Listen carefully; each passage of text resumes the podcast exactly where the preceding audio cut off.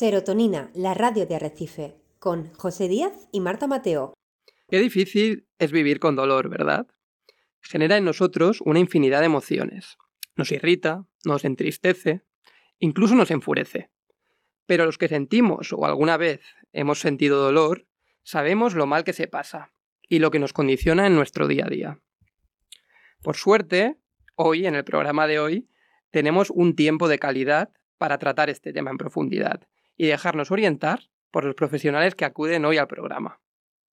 Si tú también padeces o has padecido dolor y quieres saber cómo hacerle frente y que condicione lo mínimo posible en tu día a día, os damos la bienvenida de la mano de Marta Mateo y de un servidor, José Díaz, a Serotonina, vuestro rincón de bienestar.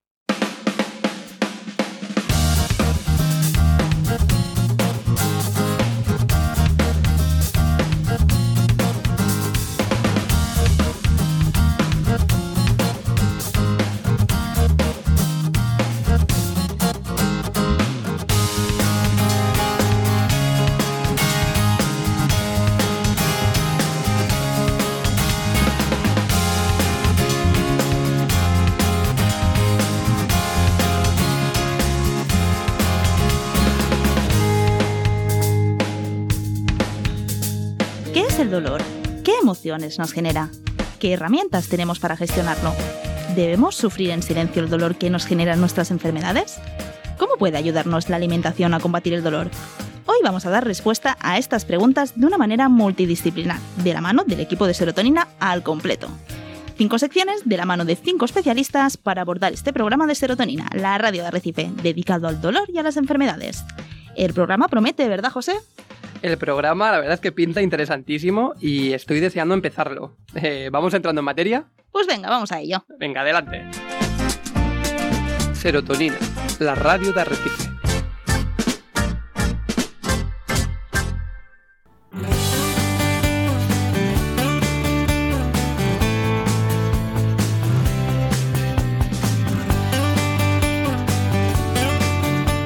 Y para hablar del dolor crónico y las emociones tenemos con nosotros a nuestra psicóloga preferida, como siempre decimos, Nerea Moreno.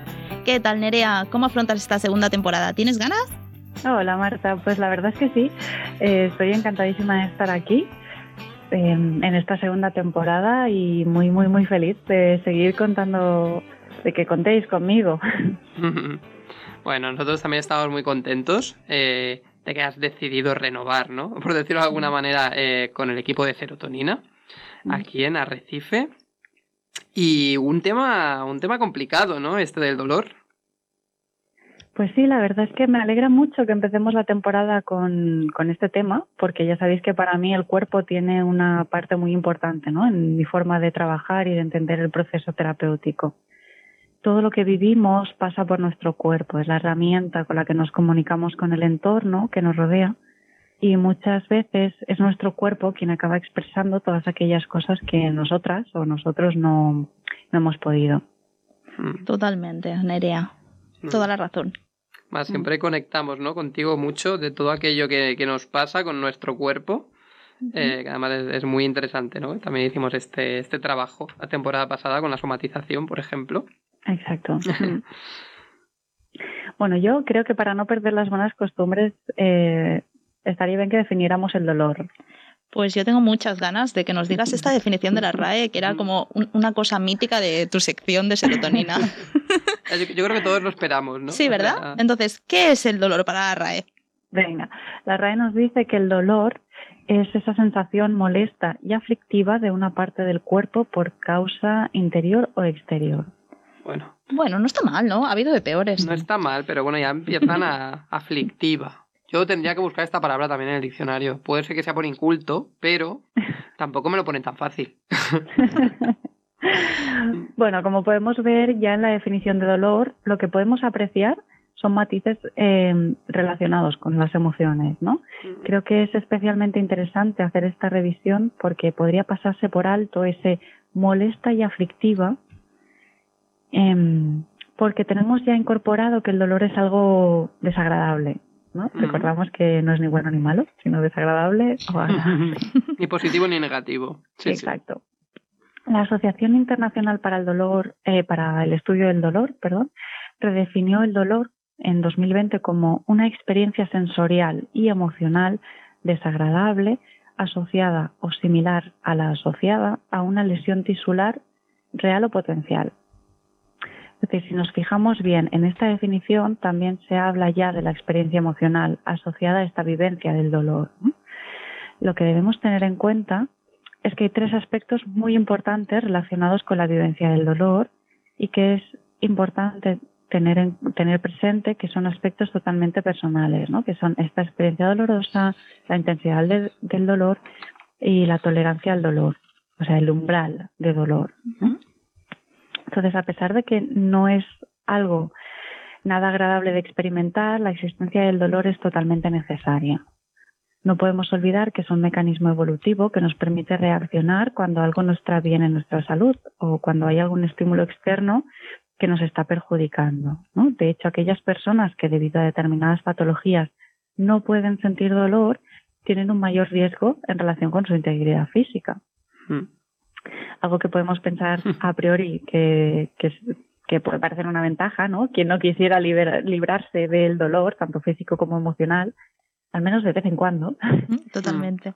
Realmente podría convertirse en algo peligroso, ¿no? Si yo me caigo por la calle y me doy un golpe en la cabeza quizá a nivel interno se produce algún tipo de lesión, pero yo soy incapaz de sentir este dolor generado por, por este traumatismo que, me acabo de producir, quizá no pueda, no pueda identificar que algo en mí no va bien y por lo tanto no voy a ir al hospital. Eh, me, parece súper curioso que siempre mm, le des como esta vuelta, ¿no? Algo que todo el mundo diría, el dolor es malo. Y al final dices, mm, pues no sé, Mm. Gracias, dolor, por estar en mi vida, ¿no? por darme señales. Sí, sí, al final que el sabio es nuestro cuerpo, ¿no? También. Exacto, mm. exacto. Que sabéis nuestro cuerpo, te lo has dicho. En este sentido, ¿no? Igual que por situaciones concretas eh, puede darse una inhibición, una pérdida de las señales o sensaciones de dolor, también puede dárselo el caso opuesto. Es decir, debido a algunas afectaciones de nuestra salud, puede que se sienta el dolor de manera casi constante sin que haya un elemento que realmente esté dañando nuestros tejidos celulares del cuerpo o sin que se pueda hacer nada para remediar esta problemática que lo desencadena. Este es el tipo de dolor que se considera crónico. Hmm. Y Nerea, ya que te tenemos aquí, ¿puedes explicarnos qué es esto del dolor crónico? ¿Realmente es algo que nos va a acompañar toda la vida? Hmm. Me encanta, me alegra muchísimo que me preguntes esto porque asociamos la palabra crónico a algo como de por vida, ¿no? Mm. Em, y en el caso del dolor, lo que nos indica es que su duración es prolongada, quizá meses, quizá años, ¿no? Mm, para poder diagnosticar este tipo de bueno, dolor crónico, se suele dar alguna de las siguientes situaciones, que dura más de tres meses, que tiene una duración de más de un mes después de, que haya remitido la lesión, o sea, después de la curación de la lesión o, del problema que inicialmente causaba este dolor, que se repite con intermitencia, es decir, aparece, desaparece eh, a lo largo de meses o años y que se asocia a enfermedades crónicas eh, que pueden ser, pues, cáncer, artritis, diabetes, fibromialgia, ¿no? entre otras, o alguna lesión que, que a priori pues no tiene cura. A mí me ha chocado un poco esto de que dure más de tres meses. O sea, me lo imaginaba como, como algo, no sé, como un periodo más, más amplio, ¿no? Para decir que es algo crónico. Exacto.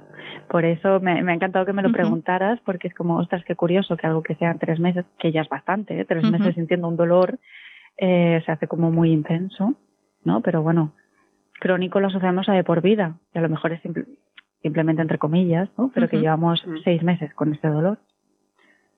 Entonces, mm. podríamos un poco decir ¿no? que el dolor crónico es una experiencia más bien subjetiva, mm. dado que al final es una percepción ¿no? Eh, localizada de un dolor más o menos intenso, pero que se va manteniendo eh, bastante constante ¿no? durante semanas o meses, o no sé si también incluso años, eh, después del tiempo de curación ¿no? de esta lesión. Maravilloso. creo que es muy buen resumen, ¿no? O sea, de todos modos, como, como estamos en la sección de emociones, eh, no voy a entrar en aspectos más técnicos del, del, dolor a nivel físico, porque tampoco soy experta en, en, en este en esta rama de la salud, sino que vamos a centrarnos en cómo nos afecta esta experiencia a nivel emocional. Vale, entonces, ¿qué consecuencias puede tener el hecho de sufrir dolor para nosotros? Todos hemos sufrido dolor en algún momento de nuestras vidas. Entonces, todos y todas podemos pensar en alguna experiencia que haya resultado especialmente desagradable por estar sufriendo un dolor concreto. Si recuperamos esas sensaciones en nuestro cuerpo ahora, si lo intentamos, ¿no? Eh, al pensar en ese momento podemos intentar imaginar cómo debe ser sentirlo de manera prolongada en el cuerpo. En términos generales, a raíz de esta vivencia pueden darse otras afectaciones relacionadas con la pérdida del bienestar y la salud, ¿no? Como podrían ser pues alteraciones del sueño, que además tienen consecuencia pues fatiga, alteraciones en el apetito que pueden conllevar déficits o incluso llegar a desnutrición, ¿no? Disminución o pérdida de habilidades que conlleven un incremento de la dependencia de otras personas. O sea, me puedo sentir muy, muy incapacitado o incapacitada por este dolor. ¿no? Mm. Eh, se puede dar una disminución o una pérdida de las interacciones sociales debido a que, bueno, pues a lo mejor este dolor me dificulta salir a la, a la calle, salir al exterior, ¿no? Es decir, se puede producir aislamiento y como consecuencia pues también se puede dar se puede asociar un cuadro de sintomatología depresiva, por ejemplo, o ansiosa. Mm. Mm. Y también podríamos ver una disminución de la actividad en todos los aspectos vitales, ¿no? O sea, como a nivel general. Y siento dolor, pues me cuesta más hacer cosas. Bueno, al final hay, hay, puede afectar a muchísimas personas, ¿no? Hay muchísimas casuísticas que, que, pueden englobar eh, las consecuencias ¿no? que puede tener para nosotros este hecho de, sentir dolor, ¿no? O de estar enfermos. Mm. Entonces, el dolor, como ya hemos dicho en más de una ocasión hasta ahora, se asocia con emociones desagradables. Pero no solo con eso, sino también con pensamientos desagradables. Y en este sentido, la cosa se complica un, pelín más porque muchas personas tienen la tendencia de intentar eliminar este tipo de pensamientos para poder mejorar su calidad de vida. Pero, ¿qué pasa cuando yo os digo que no penséis en un elefante rosa? Pues no sé el resto, pero yo tengo en la cabeza el elefante rosa aquí, enorme, ¿eh? además. Lo has visto clarito, ¿verdad? Clarísimo. Claro, cuando intentamos evitar o reprimir los pensamientos, es fácil que, vengan más, ¿no? Que vengan con más fuerza. O sea, podríamos mm. decir que se hacen más fuertes, ¿no? Porque es fácil que empecemos a lo que en psicología se llama rumiar, las rumiaciones. Este concepto en psicología se usa para definir esta tendencia que tenemos a centrar nuestra atención en pensamientos o, recuerdos determinados, ¿no? que se suelen, o sea, que suelen despertar una respuesta emocional, pues que habitualmente nos conecta con la tristeza o con la ansiedad. Entonces, cuando esto pasa, sentimos más emociones desagradables y eso refuerza el esquema catastrofista que como consecuencia em, altera ¿no? sesga la manera de procesar la información y a su vez las, las emociones. ¿no? Eh, como veis, entramos en una dinámica que lo único que hace es potenciar y favorecer la, persistencia del dolor. O sea, lo mm. negativo va aumentando lo negativo, pensamientos, emociones, dolor. Entramos como en un bucle total, ¿no? De sufrimiento. Exacto.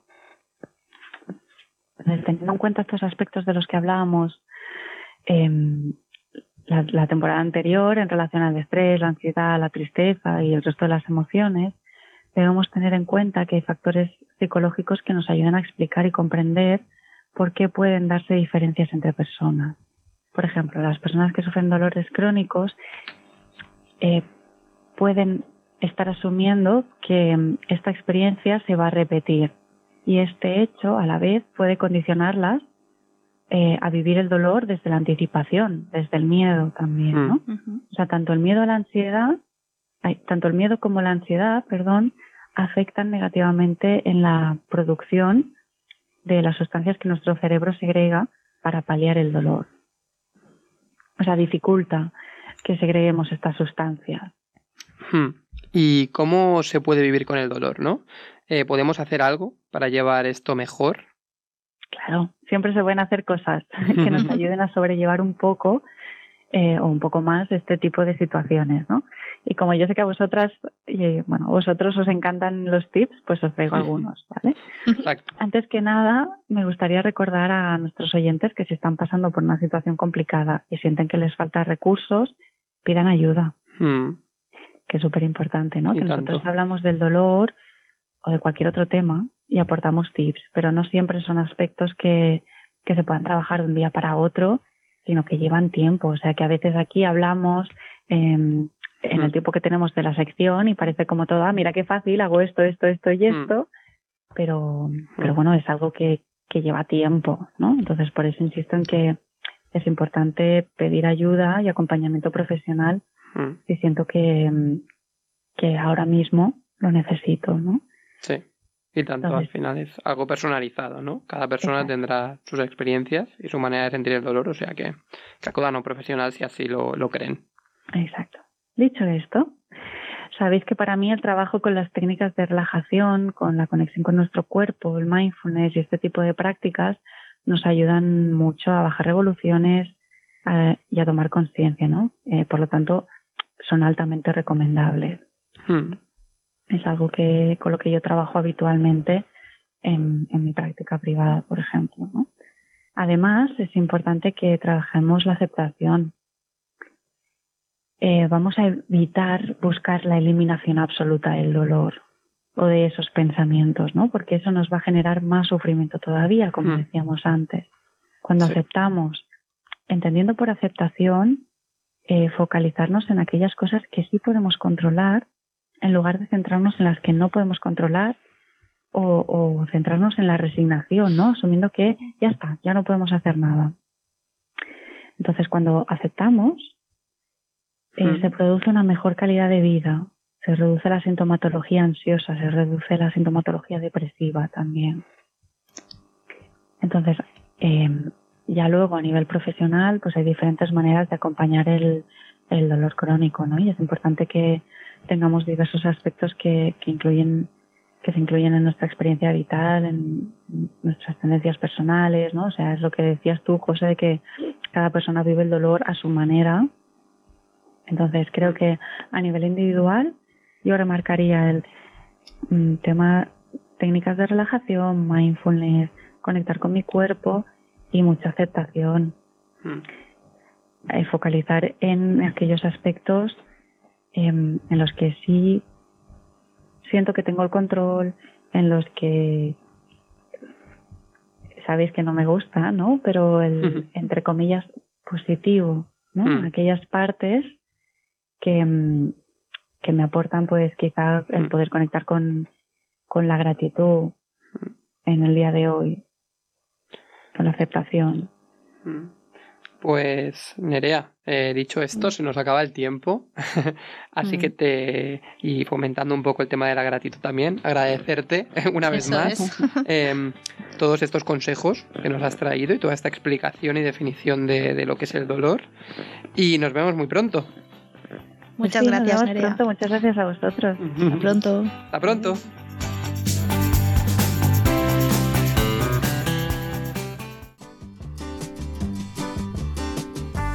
Dedícate tiempo a ti. Escucha serotonina y deja de lado tus preocupaciones.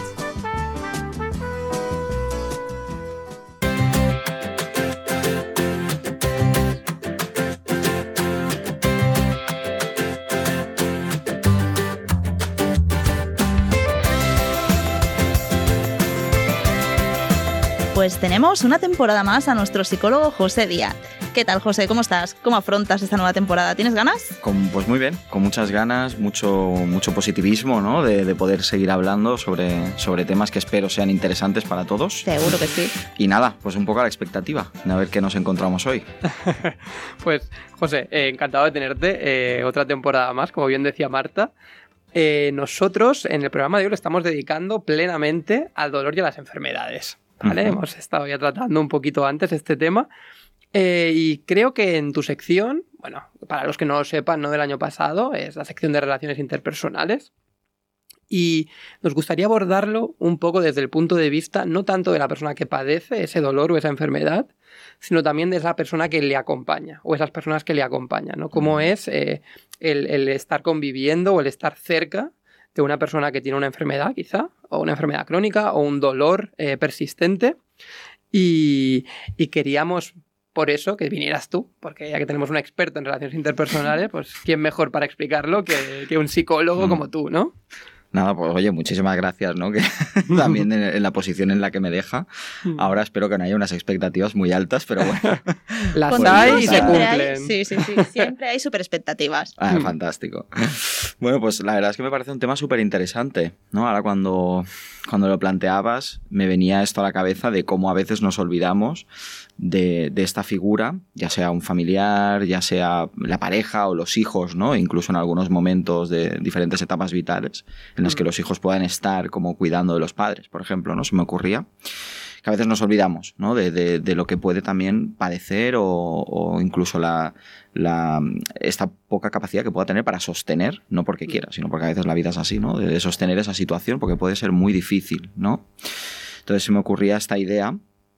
Antes de nada, sí que quiero decir que eh, voy a intentar como regularme un poco porque va a ser un poco... A veces soy una línea un poco difusa. ¿no? En mi Mm. cabeza estaba planteándome entre... eh, claro, hasta qué punto eh, yo, por ejemplo, si estoy cuidando a mi pareja, porque mi pareja tiene una enfermedad súper grave, Mm. tengo que cuidarme también a mí, ¿no? Porque a lo mejor tengo que dar mucho a esa persona, ¿no?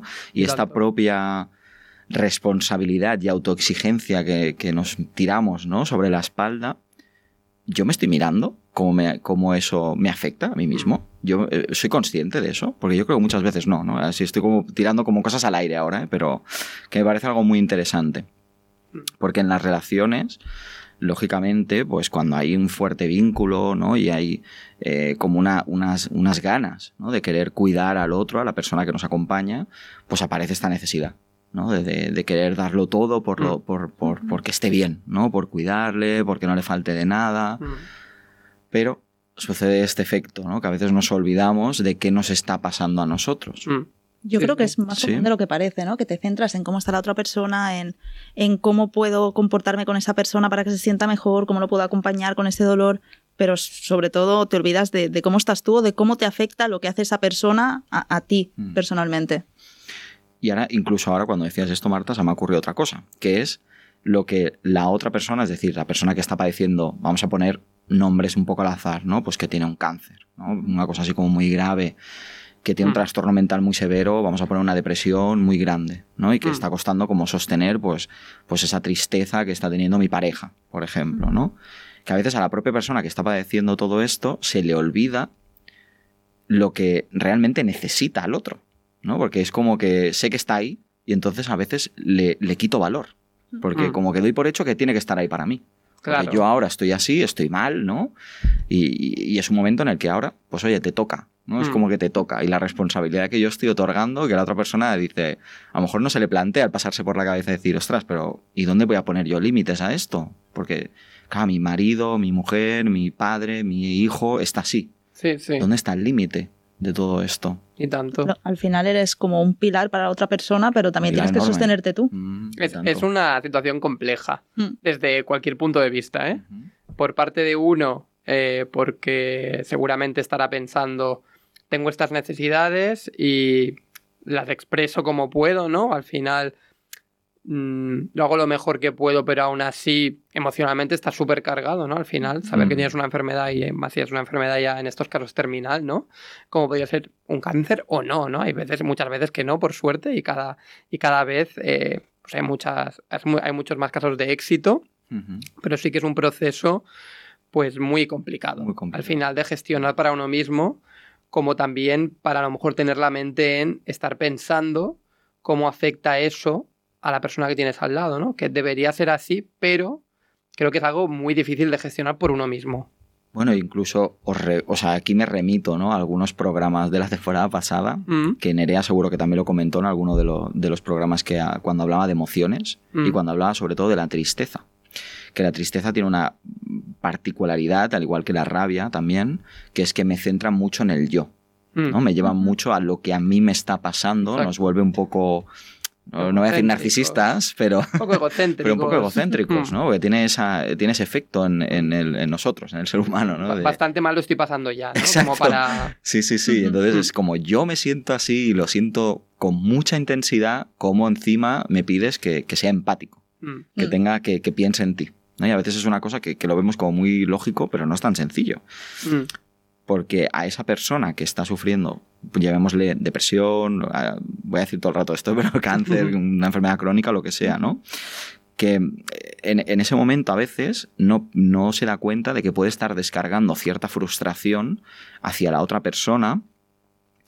eh, o, o- o algo tan sencillo como que esté de mal humor, que sienta que no le están cuidando bien y que todo eso esté generando pues todo pues un, un efecto mm, como muy negativo en la propia relación ¿no? y que la otra persona pues lo esté como tragando tragando porque es que ahora me toca a mí no ahora pues oye qué le voy a decir no qué le voy a decir cuando me está tratando me está, sé que me está tratando mal pero lo justifico hasta un punto de llegar a normalizarlo porque es que Mm. claro es que ahora él ella pues está así no está en esa situación y me toca a mí Al tener final, esa figura. al final es normalizar actitudes, ¿no? Que si tu pareja no estuviese enferma, seguramente no las aguantarías, Mm. ¿no? O sea, no pasarías esos límites. Entonces, sí que estaría bien eh, también saber, ¿no? Quizá eh, por qué es tan difícil, ¿no? Decir eh, este no, ¿no? Eh, ¿por- ¿Por qué es tan difícil decir que no?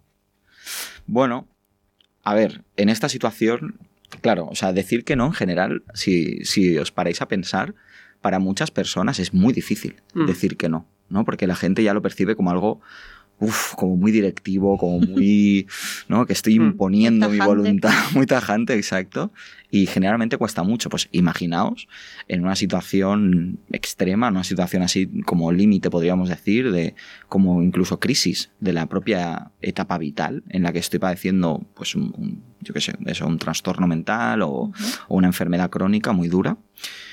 Y mm, claro, ¿cómo, cómo lo, el otra persona, si ya sé que decir que no es así, ¿cómo encima lo voy a hacer? ¿No? Pues sí que existen como ciertas cosas que podemos tener en cuenta para saber qué sucede para poder decir que no. O sea, ¿qué me- ¿por qué me está costando, perdón, decir que no? ¿no? Mm. Vale. a veces tiene que ver, por ejemplo, con una necesidad de aprobación.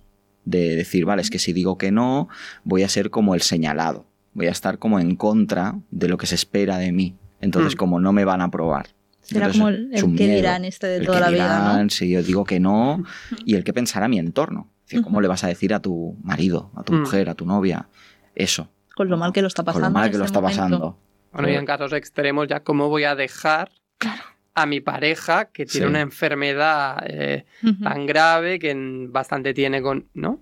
Es- Sí, sí, sí, totalmente. Y que esto también está muy ligado a, la, a esta parte cultural Mm. de que realmente, en general, sobre, mira, sí que voy a decir una cosa, que sobre todo a las chicas se les enseña a cuidar. Mm. Porque no sé si, no sé si a vosotros os ha pasado, pero cuando yo pensaba en la figura de persona que, que está siendo como desagradecida con la persona cuidadora, a mí me venía la imagen de un hombre y la persona cuidadora una mujer. A mí también, ¿eh? Y es, tiene que ver a veces cultural. por las películas también, porque es muy de, de- de- de cine Bueno. y muchas cosas, ¿no? Pero, Bueno, culturalmente también, ¿no? Siempre el rol de la mujer ha sido cuidadora, Mm. históricamente. Históricamente. Ya no hablo, hablo de millones de años, que siempre ha tenido el no rol sé, de. esto es otro tema Exacto, que... eh, más el rol de cuidadora, ¿no? Eh, y, y de la familia. Mm, Y el rol del hombre, bueno, pues es, es diferente, ¿no? Mm. Creo que ta- también va por ahí. También sucede, o sea, lógicamente sucede en las dos partes, ¿no? De esto de los géneros sí que puede tener algo de implicación y, y tiene sentido realmente, ¿no? A nivel histórico, como decía José, que hayamos, mm, pues al final, pues esta parte de, de cultural, de lo que nos enseñan, de que, por ejemplo, de pequeño nos regalan ciertos juguetes a las chicas que tienen que ver con cuidar a otros, ¿no? Ujú. Y que eso también puede dificultar el luego poder poner límites y salir de esas situaciones. Total.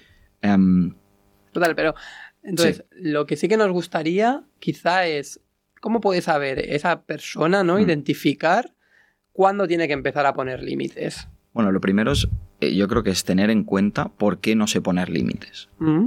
Y una vez yo sé por qué no sé poner límites, por qué no sé decir que no, ¿Mm? a partir de ahí desarrollo estrategias para poder hacerlo. Pero claro, si yo no sé qué me está pasando a mí, sí, Claro. claro. si yo no me miro a mí y veo qué sensaciones me está produciendo el no decir no y el no poner límites, como por ejemplo, así a bote pronto se me viene, ¿no? Pues si yo eh, tengo cierta desconfianza hacia mí mismo, por ejemplo, no tengo, una, no tengo mucha seguridad, ¿no? Una persona con, ciert- con baja autoestima, con poca seguridad en sí mismo, en sí misma, pues eso ya puede hacer, literalmente puede hacer que yo no sea capaz de poner límites y decir que no.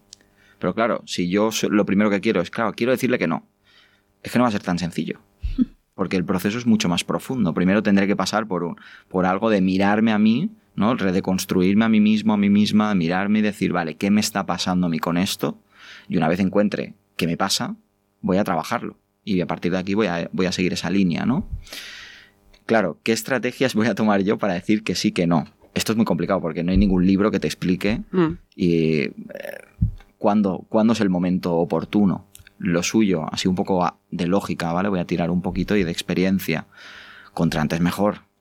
¿vale? También, si tienes una relación previamente a todo este problema de, de la enfermedad o de lo que sea, que ya era una relación muy estable, con mucha comunicación, con apegos muy seguros entre los dos, seguramente es muy probable que esto no pase y si pasa, pasa con una intensidad muy baja y es muy probable que, pueda, que se pueda hablar. Pero claro, Claro. si ya previamente la relación tendía a una comunicación muy evitativa, por ejemplo, ¿no? Al decir lo que no digo lo que Mm. me pasa, mm, no pues expresar, ¿no? lógicamente ahí, wow. Claro, se, dispara, se me disparan todas las alarmas ahora mismo, ¿no? Digo, Claro. lo, veo- claro. lo vivo co- como una situación muy compleja, ¿no? Y cómo desarrollar estrategias ahora que estoy dentro del meollo. Mm, Es muy difícil, es muy difícil.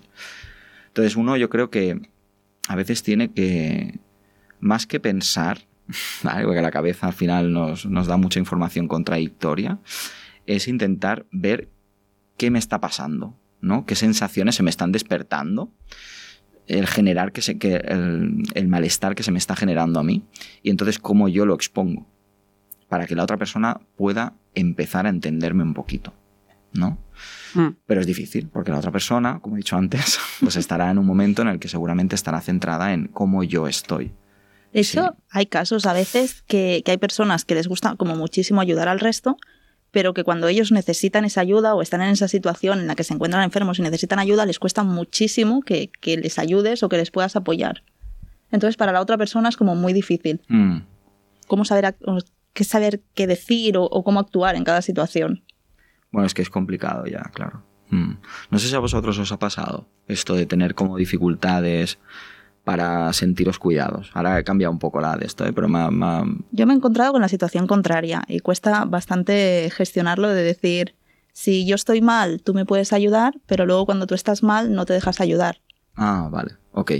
Vale, o sea, que sea la otra persona la que no dejaba cuidarse. Ah. A mí me ha pasado anteriormente en mi vida, eh, me pasó un poco lo contrario, alguna que otra vez, ¿eh? tampoco exageradamente, pero, pero sí, a veces estás muy disponible para ayudar a los demás, pero cuando alguien te tiene que ayudar a ti, no te hace tanta gracia. No por nada, ¿eh? sino por un tema de, eh, a lo mejor en mi caso, ¿no? Eh, soy un hombre, tengo que salir adelante por mí mismo, no me pueden ayudar. Es una cosa, yo creo que también un poco generacional, un poco eh, patriarcado de por medio, pero sí que me pasó. Pero cada vez menos. Cada vez estoy como más cómodo pudiendo expresarme libremente Mm. y, y ya está, ¿no? Y también que vas cogiendo gente más afín a, esto, ¿no? Y, que, que también te da este espacio como para sentirte seguro pidiendo ayuda, Estás en el camino del apego seguro, entonces. supongo.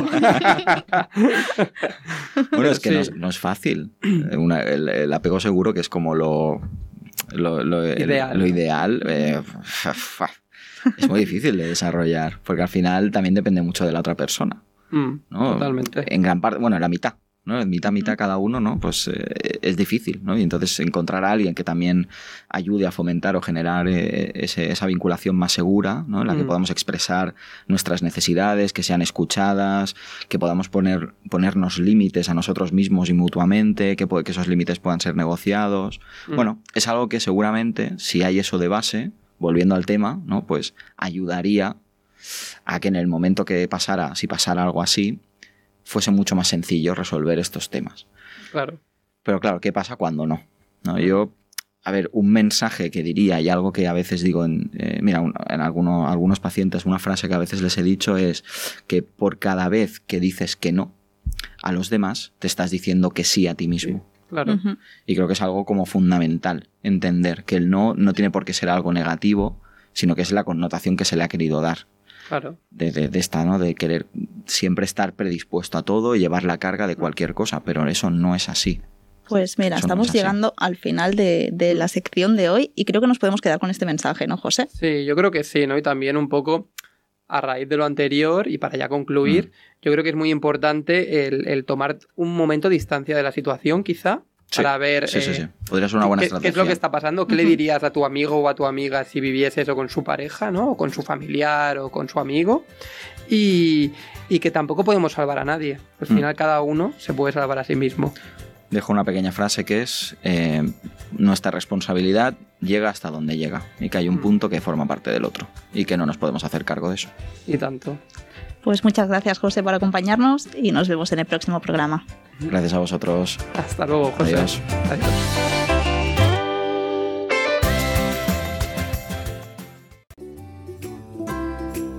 ¿Nos sigues en Instagram?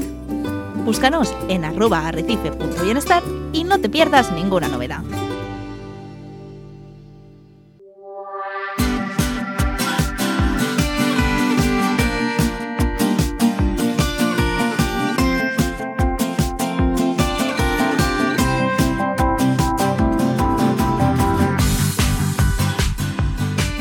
Entramos ya en la sección de bienestar laboral, eh, una temporada más, con nuestra psicopedagoga eh, Lidia Alonso. Hola Lidia, ¿qué tal? ¿Cómo Hola, estás? buenas tardes. Hola Lidia, qué ganitas de empezar esta segunda temporada y teneros a todos de vuelta. ¿eh? Pues sí, igualmente, encantada de reencontrarnos en esta segunda temporada y de compartir con vosotros y con Arrecife este espacio tan, tan chulo que tenemos. pues mira, muchísimas gracias. Gracias a ti y al resto de colaboradores que lo hacéis posible, ¿no? Al final. Eh, en el programa de hoy tenemos una cosa menos dulce de la que hablar, ¿no? Que es el dolor eh, y las enfermedades. Entonces, eh, nos gustaría un poquito saber también cómo abordarlo desde el ámbito laboral, ¿no? Un poco desde, desde ese punto de vista de qué hago si siento dolor, ¿no? Eh, ¿Cómo actúo? ¿Tengo que decirlo? ¿Me lo callo? ¿Lo comento? ¿Qué nos puedes decir? Pues eh, evidentemente es algo que, que- que es inal- inaludible, ¿no? En ese sentido, que decir, la- el dolor, esas enfermedades no, está- no es algo que alguien quiera padecer porque sí, pero es algo que existe, ¿no? Y obviamente creo que la solución no es callárselo, sino que lo ideal es compartirlo y sobre todo lo principal es poder prevenirlo, ¿no? Y tanto. Entonces, en lo que respecta al bienestar laboral, es pues mm, todavía más importante, ¿no? Por lo que ya hemos hablado en, en- en otras ocasiones, de, de poder, pues, pues que esto se reduzca en la medida de lo posible, eh, porque a veces está muy asociado ese dolor, esas enfermedades, pues a un estrés laboral, Mm. ¿no? Que decir, son enfermedades o dolores que, que- que generan o degeneran de, de- de- de Ah, situaciones que se dan en ese entorno laboral, ¿no? Con lo cual, por eso es todavía más importante cuidarlo, si ya lo era, ¿no? A- a ma- malos hábitos, ¿no? También en Correcto, el- en el malos hábitos o, bueno, pues lo, lo que decimos, ¿no? A veces el, el-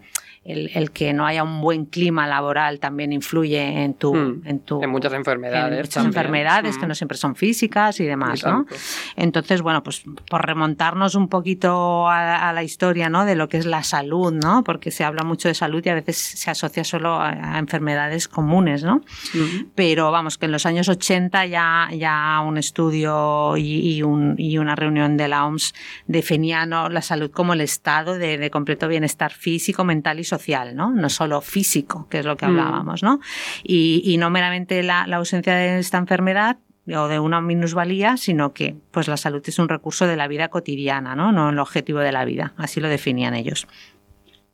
Con lo cual, el, el modelo biopsicosocial es un modelo o un enfoque ¿no? de participativo de salud y enfermedad que postula eh, que el factor biológico, como pueden ser factores químicos biológicos, o el psicológico, ¿no? Que, Mm. que yo creo que en este caso nos ocupa más, que son esos pensamientos, emociones y conductas que se pueden dar, y también esos factores sociales, ¿no? En un entorno laboral en el que a lo mejor pues, no te sientes integrado, pues eso va a afectar eh, negativamente en tu, en tu salud mental, seguramente en este caso, ¿no? Con lo cual, pues desempeñan esta, esta, estas, estos factores un papel significativo en la actividad de las personas, ¿no? En el contexto de, de esas enfermedades o discapacidades que, que puedan haber.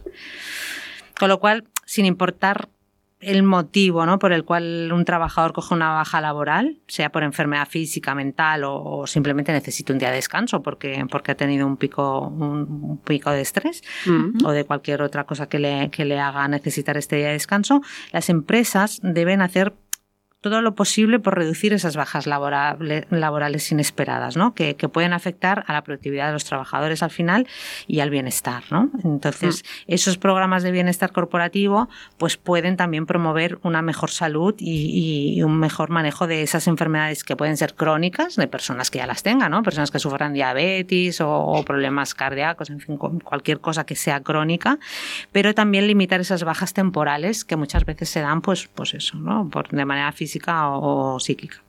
Con lo cual, sí, sí, es importante cuidar nuestro bienestar en, e, en, nuestro bienestar en el ámbito natural nuestro, pues en el trabajo también. Al final tenemos que hacer esta cultura organizacional centrada en el bienestar, en cuidar a estos trabajadores para que estén más a gusto mm. y, puedan sentirse también mejor, ¿no? Correcto, porque además en el trabajo, ya hemos comentado muchas veces, pasamos muchas horas al día, ¿no? Con lo cual es muy importante, como tú dices, en nuestra vida personal, obviamente, pero en la laboral también, porque es donde pasamos muchas horas, ya, ya no solo a nivel ergonómico, que, es mm. obvio, pero sino también a nivel psicosocial, ¿no? Cómo te relacionas y, y cómo, cuál es el ambiente de trabajo y, y... Al final cada vez más, ¿no? También se tiende un poco a pasas muchísimas horas con tus compañeros de trabajo, al final se forjan ahí también grandes amistades o enemistades. Correcto. También. Pueden pasar las dos cosas. Pueden pasar las dos cosas. Y si se forjan amistades es un refuerzo muy positivo, pero si es al contrario, el refuerzo es muy negativo ¿no? y puede tener afectaciones en la salud, por supuesto. ¿Y qué acciones podríamos hacer desde las empresas? Bueno, acciones se pueden derivar todas aquellas que se crean necesarias para la mejora en función de, de la problemática que pueda existir, ¿no? Pero charlas sobre salud, sesiones de ejercicios internos, ¿no? Fisioterapia, bueno, lo que sea, a nivel ergonómico, pues hay mil opciones, ¿no? Mm, también, pues hay empresas que según el volumen que tengan pueden incluso tener eh, una atención médica preventiva, ¿no? Y tienen incorporada en la plantilla una persona en, del sector de la medicina que, de medicina laboral que puede, pues, prevenir muchísimas enfermedades, ¿no? Mm. Em, son oportunidades también para, para, la mejora del ambiente laboral, ¿no? Cuanto mejor, cuanta más salud haya, pues eh, el ambiente laboral también se nota. No es lo mismo tener personas que están afectadas eh, a nivel físico o psíquico que no tenerlas, ¿no? Personas con más energía o con más eh, positividad en este sentido. Con lo cual hace que la cohesión de los equipos de trabajo también sea mucho mejor, ¿no? Mm. Y es que en realidad la, la salud física y emocional de los trabajadores es ahora incluso más importante que nunca, ¿no? Después de lo que hemos vivido con el tema del COVID, porque eh, bueno, pues nos ha llevado a, tener un modelo híbrido ¿no? de trabajo, lo que, lo que ya sabemos que es el, presencial y el no presencial, ¿no? el mm. teletrabajo, eh, con lo cual pues esto también hace que, la gestión de, este tipo de, de, plantilla híbrida pues tenga muchos beneficios para las empresas, porque combina esas ventajas del teletrabajo, ya hemos también comentado en alguna ocasión, y las de la actividad laboral, ¿no? Pues tener mayor flexibilidad, que seas más eficiente, que los empleados se comprometan más con la empresa, mm. y eso al final, si se traduce en una mejora de la conciliación, mm, repercute positivamente en, en, la salud y en el bienestar de los trabajadores, ¿no? Porque le estás ofreciendo algo que a ellos les hace sentir mejor, les hace sentir pues una especie de, mayor libertad, por lo tanto, mm, pues, o sea, podríamos decirnos al final que estas plantillas híbridas, estos horarios, ¿no? Un poco híbridos, han llegado para quedarse. Sí, sí, sí, totalmente. Lo que pasa es que también tiene su parte positiva, pero también puede tener su parte negativa porque aumenta en este sentido el sedentarismo, ¿no? No es lo mismo estar en el trabajo que a lo mejor te mueves más, pues porque sales también a hacer un café con los compañeros y demás, o te incita más a, estar moviéndote por la oficina que cuando estás en, en tu casa, ¿no? Con tu ordenador, tu escritorio y tal, pues que ese ese, esa, ese espacio para poder moverte o para poder desconectar, para hacer esto que mm. hacemos de vida social, no se da, ¿no? Entonces, eh, pues bueno, pues, eh, no solo aumenta el sedentarismo, sino que la salud mental también en ese sentido mm. tiene más desgaste, ¿no? Porque estás tú solo con tus problemas, no los puedes compartir, con lo cual, eh, pues bueno, dificulta también un poco de de cara a la empresa con el trabajador detectar esas eh, patologías que pueda haber. Mm. crónicas o no, ¿no? Si estás mucho tiempo teletrabajando, desconectas más de, de esa persona, ¿no? No le puedes hacer una atención tan plena.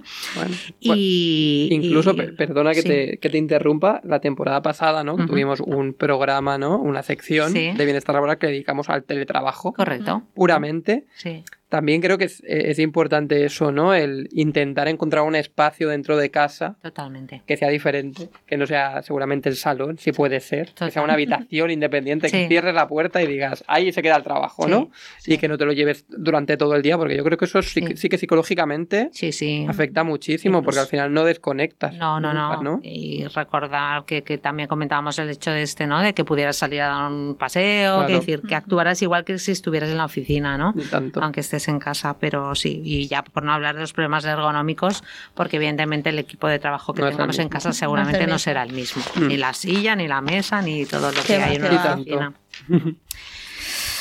Así que, bueno, en, en ese sentido, pues el- la intensificación del sedentarismo, el deterioro de, de- de lo que sería la salud mental en el sentido de poder relacionarte con compañeros, poder compartir, poder expresarte, pues en el teletrabajo no se da, pero sí, ha llegado para quedarse y es algo con lo que tenemos que convivir y saber cómo gestionarlo, tanto desde el punto de vista de la empresa como la de los trabajadores.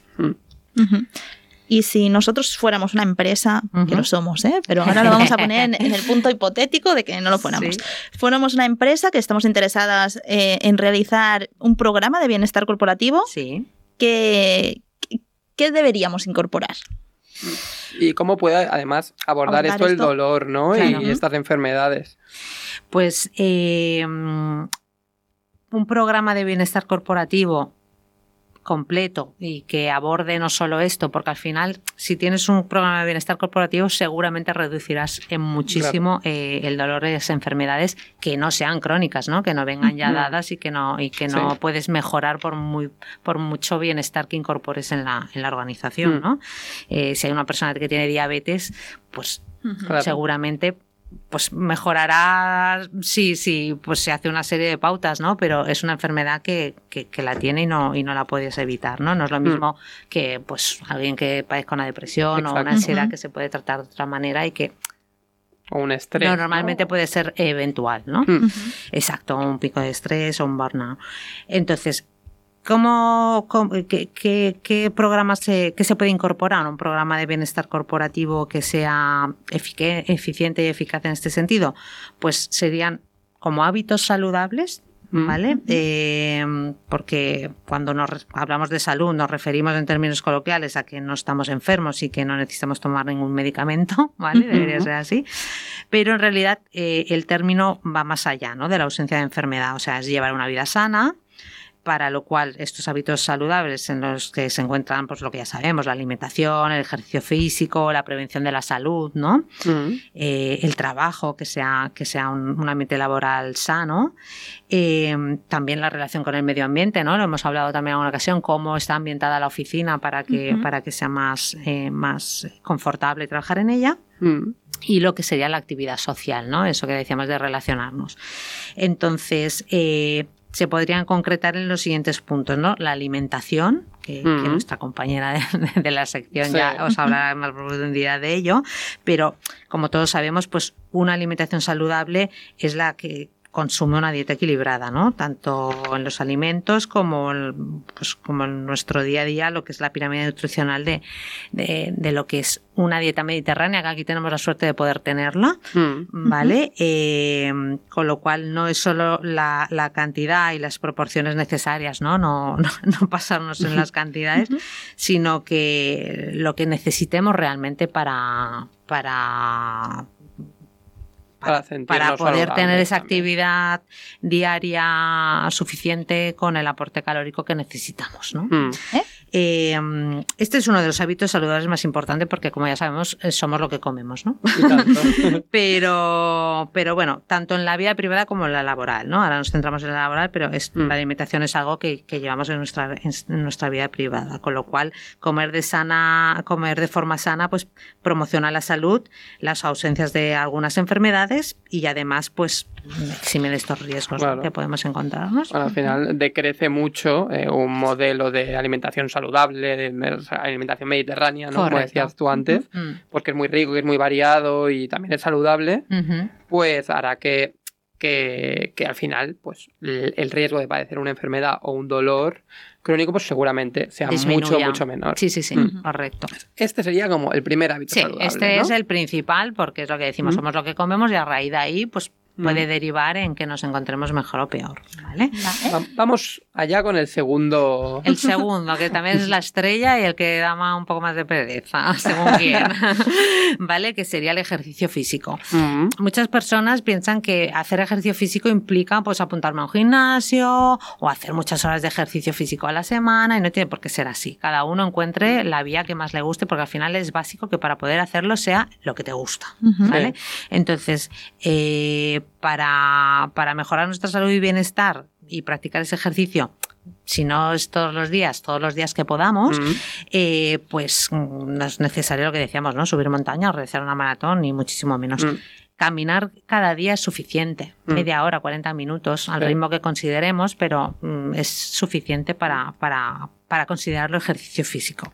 Además, este tema lo hemos estado hablando antes también en profundidad y al final la conclusión es el mejor ejercicio es aquel que se hace. Correcto. ¿no? O sea, sí, no sí, hace es falta- mejor que estar en el sofá. Exacto, Sí, no hace falta matarse a pensar voy a hacer este No, porque entreno y tal, tal, tal, estos grupos musculares. No, Para lo nada. mejor es aquello que se hace Sí, y es lo más efectivo. exacto. Sí, sí, sí.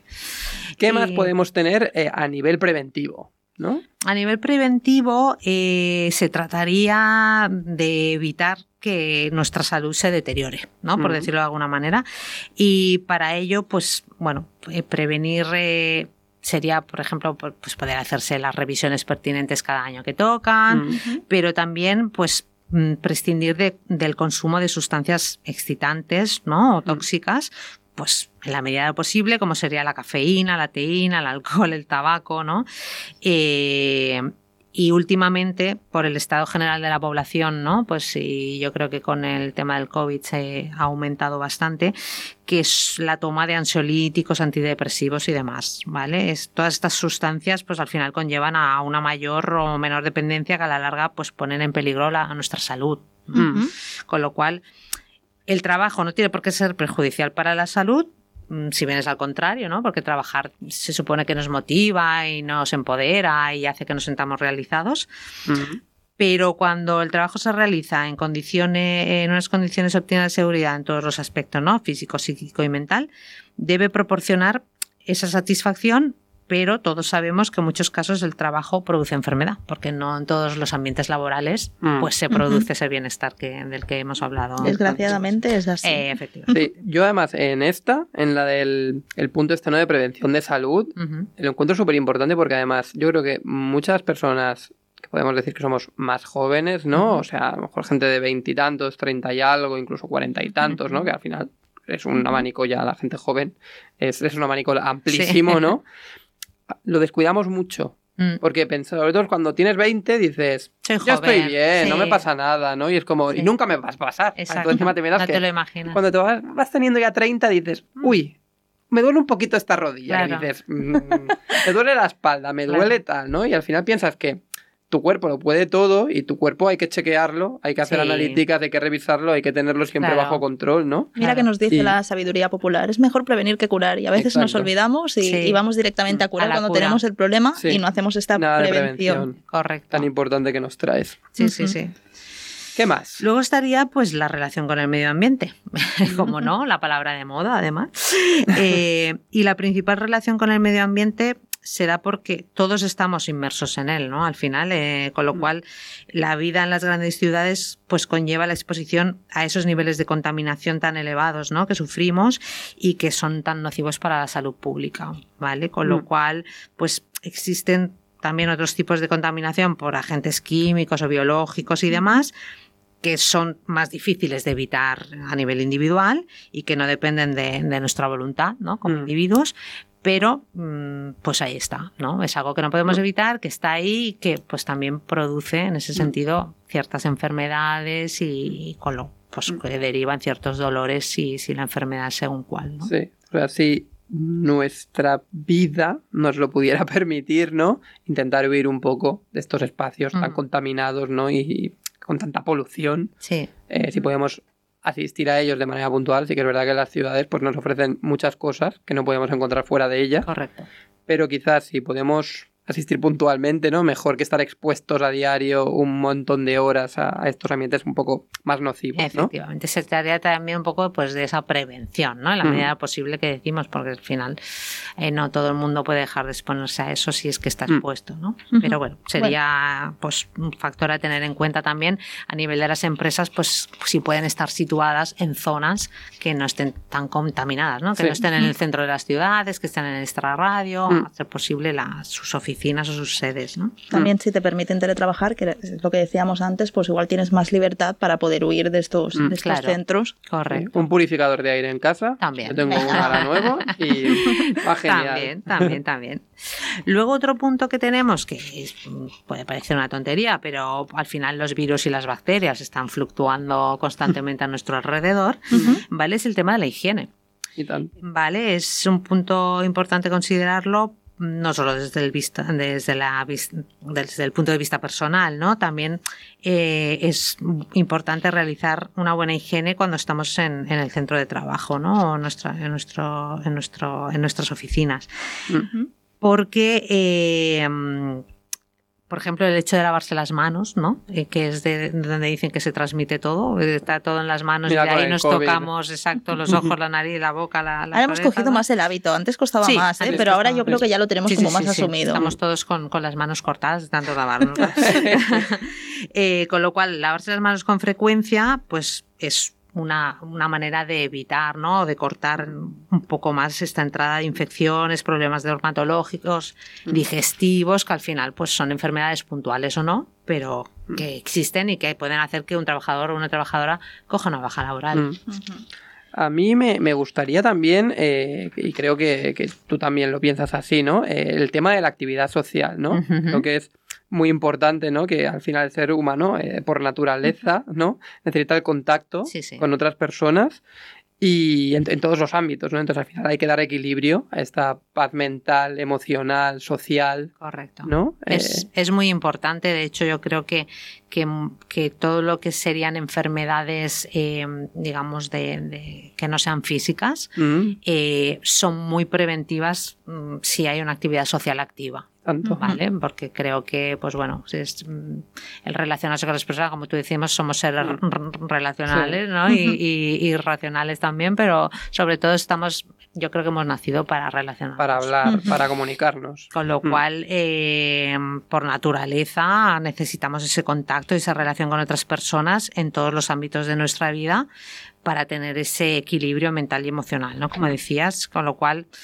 la soledad, en este caso, ¿no? Esas personas que no se pueden o no quieren relacionarse tanto puede llevar a esos estados depresivos, ¿no? De, de inconformismo, a ese deterioro general tanto físico como mental que puede llevar pues a esas incapacidades físicas y, y- y a esa demencia, ¿no? En ese sentido de, de- de que deriven en enfermedades que pueden pues hacer eso, pues que una persona tenga una baja laboral o que sufra enfermedades que vayan a más. Yo creo que muchas veces las pantallas o la tecnología nos separa en este sentido. O sea, Mm, sí que es sí, cierto que, que está para unir, pero, Sí. pero Sí. actúan de aislantes. Cuesta compartir, cuesta compartir. Sí, sí, Mm. sí, sí, sí. Así que ese sería un punto también pues muy importante a, a integrar en un plan de bienestar organizacional. ¿vale? O sea, tenemos de momento el ejercicio físico, la alimentación, Sí. la prevención de la salud, la relación con el me- medio ambiente, ¿no? Sí. Intentamos que sea lo menos contaminante posible, la higiene Sí, y el, este, actividad social Sí. y eh, alguna cosita más. Podríamos añadir dos cositas más, ¿no? Mm. Una es muy importante, que ya lo hemos comentado también en alguna ocasión, que es el tema del sueño, ¿vale? Porque Genial. sería un sueño saludable o una buena higiene del sueño, ¿no? Eh, porque es el periodo donde realmente el cuerpo descansa. ¿Vale? Claro. Donde se recupera, no solo muchas veces eh, con todo el tema de los tejidos y demás, sino pues también a nivel de, de descanso de, que, puede afectar a nuestra, a nuestra salud mm, mm, psíquica. ¿no? Eh, con lo cual, eh, ese periodo de descanso que el cerebro siga activo, pero nuestro cuerpo está descansando, pues es muy importante para, para poder evitar o también, como decíamos, prevenir esas dolencias que se pueden dar, ¿no? Si no Mm. tenemos un buen descanso. Con lo cual, una buena calidad del sueño eh, al final conlleva a tener un estado de salud más satisfactorio, ¿no? Y cuando el sueño es malo, pues aumenta el riesgo de otras enfermedades como pueden ser hipertensión, enfermedades cardíacas, aumento de peso, riesgo de padecer diabetes, en fin, cosas que, que ya os habrán comentado otros colaboradores también Sí. con más intensidad, pero que, pues bueno, desde un plan de bienestar organizacional se ha de reforzar este mensaje de Mm. que el descanso es muy Y importante. tanto. Además, Y- también para rendir más al final. ¿no? Correcto, Al final. sí, sí, sí, no es lo mismo una persona que se levanta para ir a trabajar, que ha Mm. dormido tres horas o cuatro, que la que ha descansado seis o siete. Y para acabar, porque se nos acaba Sí. el tiempo ya, Sí, eh, sí. habías comentado un pelín el tema de adicciones. Sí, sí, porque es un tema que a veces se pasa por alto, ¿no? Mm. Pero que pues en muchas ocasiones existe, ¿no? Y cuando decimos adicciones, pues no tienen por qué ser solo las que las más conocidas, ¿no? Como el tabaco, la cafeína y demás, Mm. sino que pues bueno, a veces eh, hay, hay personas que tienen adicciones a sustancias más tóxicas, ¿no? Como pueden ser pues, ciertas drogas y demás, o, o, bueno, actividades tan comunes que ahora mismo también se están convirtiendo en adicciones, como es comprar compulsivamente, comer compulsivamente, ¿no? Mm. Y trabajar compulsivamente y no poder dejar de trabajar, ¿no? Todo lo que sea compulsivo. el móvil, fuera. internet, en fin, un montón de cosas, ¿no? Eh, que pueden resultar ser una adicción y que pueden hacer que ese trabajador, pues, no esté centrado y acabe siendo, pues, cualquier patología, al final acaba siendo una enfermedad. ¿Vale? Por eso el tema de las adicciones creo que es importante también trabajarlo desde, desde un plan de bienestar organizacional en la compañía, pues a través de, como decíamos, de charlas o de, de concienciación en este sentido. Pues llegamos al final de la sección. Muchas gracias, Lidia, por acompañarnos y por darnos vosotros. estas pinceladas que pueden hacer las empresas para ayudar a los trabajadores a poder convivir mejor con el dolor y prevenirlo, sobre todo. Correcto, la prevención es muy importante. Recordad, alimentación, eh, higiene del sueño, actividad social, eh, dejar estas adicciones fuera, ¿no? También eh, todo el tema de... Perdonad, que me ahogo. todo el tema del ejercicio físico, la prevención de la salud, la higiene en general y la relación con el medio ambiente. Correcto. Son muchas cosas, pero muy realizables y si nos concienciamos todos bien. Muchas gracias, Lidia. Gracias a vosotros. Hasta la próxima. Hasta la próxima. Hasta la próxima.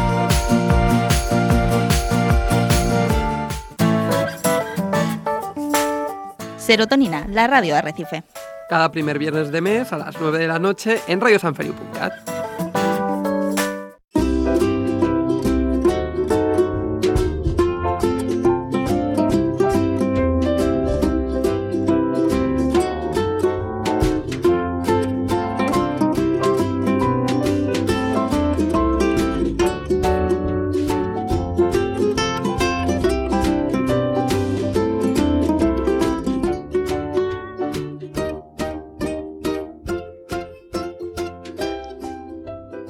está aquí con nosotros eh, Vanessa Puig, eh, fisioterapeuta y técnico de prevención de riesgos laborales de MC Mutual. Eh, hola Vanessa, ¿qué tal? ¿Cómo estás? Hola, buenas noches. Hola Vanessa, estamos encantadísimos de tenerte hoy aquí con nosotros y cuéntanos un poquito, ¿de qué vas a hablar hoy? Pues mira, os cuento, hoy os voy a hablar de un tratamiento que ha resultado ser muy efectivo para prevenir y tratar muchas patologías.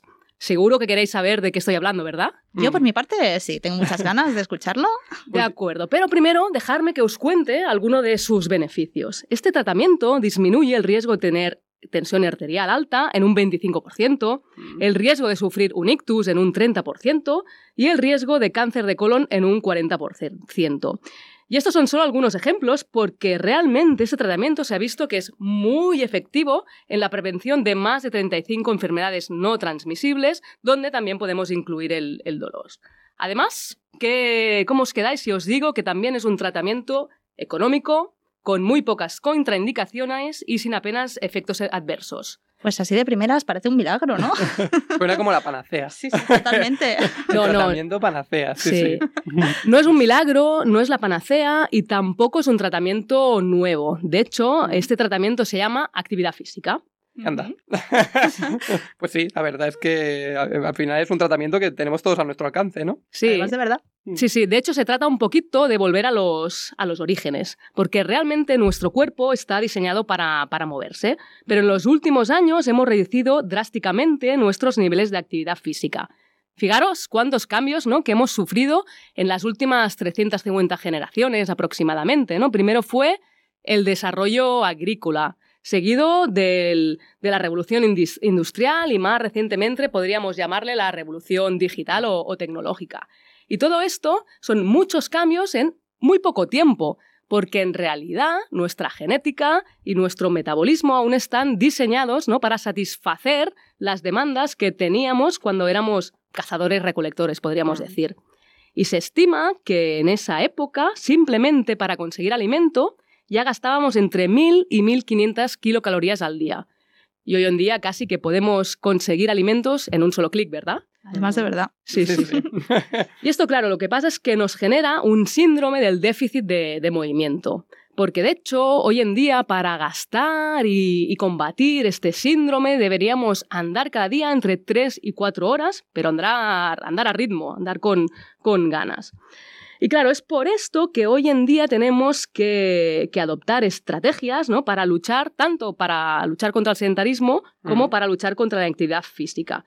Probablemente, ¿no? Si un cazador-recolector levantara la, la cabeza y viera nuestros gimnasios o gente disfrazada de, de- con ropa fosforito, ¿no? Saliendo a correr, no entendería, no entendería nada, porque en su día a día realmente no era necesario porque la actividad física estaba, estaba, estaba integrada. Pero me gustaría hacerles unas preguntas a nuestros oyentes y también a vosotros, José y Marta. Mm. Y la pregunta es, ¿cuántas horas pasáis sentados en un día normal? Pensar en un día laboral. Buah.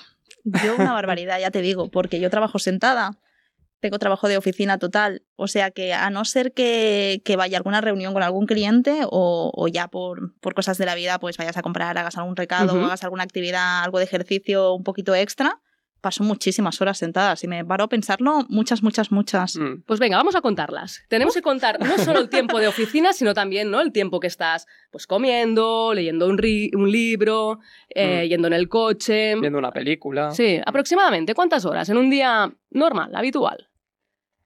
Yo Pues- eh, quiero intentar ser sincero y va a sonar una barbaridad, pero creo que es verdad. Yo creo que tranquilamente puedo estarme 18 horas al día sentado. ¡Wow! 18 A son muchas, ¿eh? Son muchas, pero es la verdad. Sí, sí. Porque también han sentado en el coche incluso. Sí, sí, Que también correcto. es mucho desplazamiento para ir a trabajar, para volver del trabajo y las caravanas interminables. Y al final, entre sumar eh, las ocho horas de oficina, más comer en la oficina, más ir y volver de la oficina otra hora, más trabajar en casa. Luego, porque nosotros, mm, por suerte o por desgracia, trabajo tenemos para aburrir. Entonces, eh, sí, sí, tranquilamente. eh, Sí. y las otras las paso durmiendo. O sea que tampoco es. No, no hay mucho margen, no hay mucho margen. A lo mejor 18 me he pasado, pero 16 yo creo que sí que tranquilamente. Pues yo también voy por ahí, Sí. ¿eh? Sí, sí. Y no es, no es para nada infrecuente. Muchísima gente pasa muchas horas sentados. Mm. eh, y claro, estas personas, como vosotros, sois personas sedentarias, independientemente de si luego sois deportistas o no. Porque, aunque muchas veces hablamos de sedentarismo y de inactividad física como si de sinónimos se trataran, no son exactamente lo mismo. Claro. ¿no? Pongamos tu caso de ejemplo. No sé si, José, haces también algo de deporte. Últimamente no, antes sí, ¿eh? A lo mejor hacía lo típico de voy a una hora y media al gimnasio, eso sí que siempre lo intentaba hacer, eh, de salir fuera de casa para hacer ejercicio, porque no intento, bueno, pues eso. Antes también me intentaba llevar el trabajo siempre fuera de casa, ahora ya lo he incluido en casa porque no me queda otra, pero, pero sí, sí, me gusta hacer estas actividades un poco fuera. Y, y nada, a lo mejor o salir a, a pasear, sobre todo el fin de semana, que a lo mejor sí que nos podemos dar un poco más de descanso, pues salir a la montaña, dar un paseo. Yo me encanta andar. Soy como un yayito en un cuerpo joven, relativamente. Pues nada, cualquier persona que pase más de la mitad del tiempo que está despierta sentada es una persona sedentaria, independientemente ¿no? de si luego hace deporte o no. Porque tanto el sedentarismo como la inactividad física tienen consecuencias negativas para nuestra salud. De hecho, sabemos que el riesgo de mortalidad aumenta en un 5% por cada hora de más que estamos sentados a partir de las siete primeras horas. Es decir, eh, siete horas serían el límite saludable para estar sentados en el día. Tenemos que empezar a reducir, ¿no? De estas 18, 16, intentar... Me estoy deprimiendo, ¿eh? No, no hay, que, no, no hay que, no hay que deprimirnos, es verdad. Tenemos un cambio en nuestro estilo de vida. Si tenemos un trabajo de oficina es complicado revertir Mm. esta situación, pero tenemos que intentar hacer actividades para interrumpir esta, este Mm. tiempo sentado. Y, por ejemplo, podemos eh, coger estrategias como de vez en cuando trabajar de pie. Igual podemos ¿no? A conseguir un, un escritorio que se pueda levantar o a veces en casa, ¿no? Comentabais que teletrabajabais, pues a veces podemos eh, poner el ordenador encima de una caja y hacer alguna, alguna actividad de pie. A veces cuesta acostumbrarse a trabajar de pie, pero parece ser que nuestra creatividad mejora notablemente al estar trabajando en otra posición. De hecho, Eduardo Mendoza en alguna ocasión ha contado que tiene la costumbre de, de escribir en un escritorio alto, ya que según él, estar de pie te hace estar más concentrado en lo que haces y con los cinco, y con los cinco sentidos. Podemos hacer también otras estrategias, pues cuando nos llaman al móvil intentar levantarnos y andar un poquito. Inclusive si hacemos alguna reunión con pocas personas, máximo de dos o tres, pues podemos intentar hacerlas andando, Mm. como le gustaba hacer, por ejemplo, a, a Steve Jobs. Y esto sería importante, ¿no? Para interrumpir este tiempo que estamos sentados, pero además también deberíamos hacer actividad física. Igual alguien no me podría preguntar, ¿y cuál es la dosis mínima recomendada ¿no? de este tratamiento que decíamos? Pues bien, la dosis mínima recomendada serían los famosos 150 minutos a la semana de actividad aeróbica moderada, es decir, ¿no? Pues salir a andar, hacer una clase de zumba, correr, cualquier actividad que acelera nuestras pulsaciones, nuestro ritmo respiratorio, pero que nos permite igualmente mantener una conversación con normalidad. O también podemos hacerlo durante menos tiempo, pero más intenso, ¿no? Podríamos, por ejemplo, hacer 75 minutos a la semana de actividad aeróbica intensa, que es aquella, ¿no? Pues que se acelera aún más nuestras pulsaciones, nuestra respiración y a duras penas podemos emitir alguna, alguna palabra. O sea que si tenemos poquito tiempo, podemos aprovechar y hacer esta actividad intensa que nos convalidan los 150 minutos de actividad más moderada. ¿no? Correcto, te veo ya buscando estrategias para ahorrar tiempo. Para ahorrar tiempo hay que optimizarlo Sí, también. O sea, que tenemos una hora y cuarto de actividad intensa, que serían Ujú. estos 75 minutos, o bien dos horas 30 a la semana, Ujú. eh, que es algo realmente mm, muy... En realidad es asumible. Sí, Sí, es muy sí, asumible. De hecho, son 30 minutos al día. ¿no? Ujú. Si hacemos actividad moderada y nos quedan 23 horas y medias para todo lo demás, o en el caso de Marta que quiere ahorrar tiempo, pues serían 15 minutos al día. Esto sí, ¿eh? tiene que ser una actividad que te A haga tope, resoplar a de tope, verdad. Pues Muy mira, bien. podemos, podemos eh, además, yo de algunas de estas actividades que tú comentabas antes, ¿no? De atender llamadas con el. Yo esto siempre lo hago, pero más que nada porque no quiero molestar al resto de la oficina. Tenemos una oficina diáfana, entonces prefiero eh, levantarme, me voy a una sala, me encierro. Es una sala que tiene una mesa de reuniones bastante grande. Empiezo a dar vueltas por Muy toda bien. la sala, que yo digo, acabaré mareado un día, porque a veces las llamadas son, pueden ser media hora, ¿eh? Una Sí. llamada de teléfono. Empiezo a dar vueltas, vueltas, más vueltas, más vueltas, más vueltas. Pero hombre, algo haré. Mira, algo a hacer. A lo mejor ya no son 15, a lo mejor hago 14. Y, y casi hago el. Seguro que hago el dos y- las dos horas y media estas de. Lo que pasa es que no es intenso, ¿eh? No, dos horas y media No, puede ser pero- actividad aeróbica moderada. Y, a- y además también tenemos que pensar que poco siempre será mejor que nada. Exacto. Entonces, Sí, aunque no lleguemos a este, a este nivel, pues bueno, poquito a poquito debemos ir aumentando. De hecho, merece la pena reservarnos este tiempo porque no estamos hablando de un tema, de un tema menor. De Mm. hecho, sabemos que en España el 13,4% de todas las muertes son consecuencia de un comportamiento inactivo. Y si esto lo traducimos, pues significa que 52.000 personas con nombres y apellidos mueren cada año debido a la in- inactividad física. Wow. Es Por eso- muchísimo, ¿eh? Muchísima gente. Mucho, mucho. Pues nada, al salir de aquí eh, Ah. ya sabemos Venga, lo que hay a que ir a hacer. A Inclusive, movernos. Inclusive viene muy bien a introducir pausas activas, ¿no? El- Lo que podemos hacer ahora cuando terminemos de hablar, pues nos levantamos, hacemos unas cuantas sentadillas y además va muy bien, ¿no? Por ejemplo, en una oficina intentar eh, picar al compañero, ¿no? A ver, no Mm. quién hace más sentadillas, ¿no? Sino quién es más, es más frecuente y la Más realiza constante. cada día, sí, sí. Mm. De, de hecho, tenía una compañera. Bueno, tengo una compañera de trabajo que antes, cada vez que iba al baño, hacía sentadillas. Y yo alucinaba. Pues mira, yo- ahora tú también. No sé si hacía 20 sentadillas, dice, no hago muchas, pero bueno, pero que al final... mm, Cada vez que vas al baño haces 20 sentadillas, por poco que vayas cuatro veces al día o cinco, estás haciendo 100 sentadillas, ¿eh? que no, Sí, sí. no es moco de pavo. De hecho, es un cambio cultural, ¿no? Mm. No tenemos muy integrado el tema de hacer deporte fuera, fuera del gimnasio o fuera del tiempo libre. Mm. Pero claro, muchas veces vamos al gimnasio, vamos una horita, empezamos calentando, estirando, pero luego en la oficina estamos muchas horas en una misma Sí. posición y no lo hacemos. Mm. Y muchas veces, al estar sentados de forma prolongada, sin estos cambios, pues al final acabamos también teniendo dolor de espalda. Mm. Por esto es otro motivo fundamental implantar, integrar las pausas activas para romper este tiempo, este tiempo sedentario. Sabemos que el dolor de espalda es algo muy, muy, muy frecuente.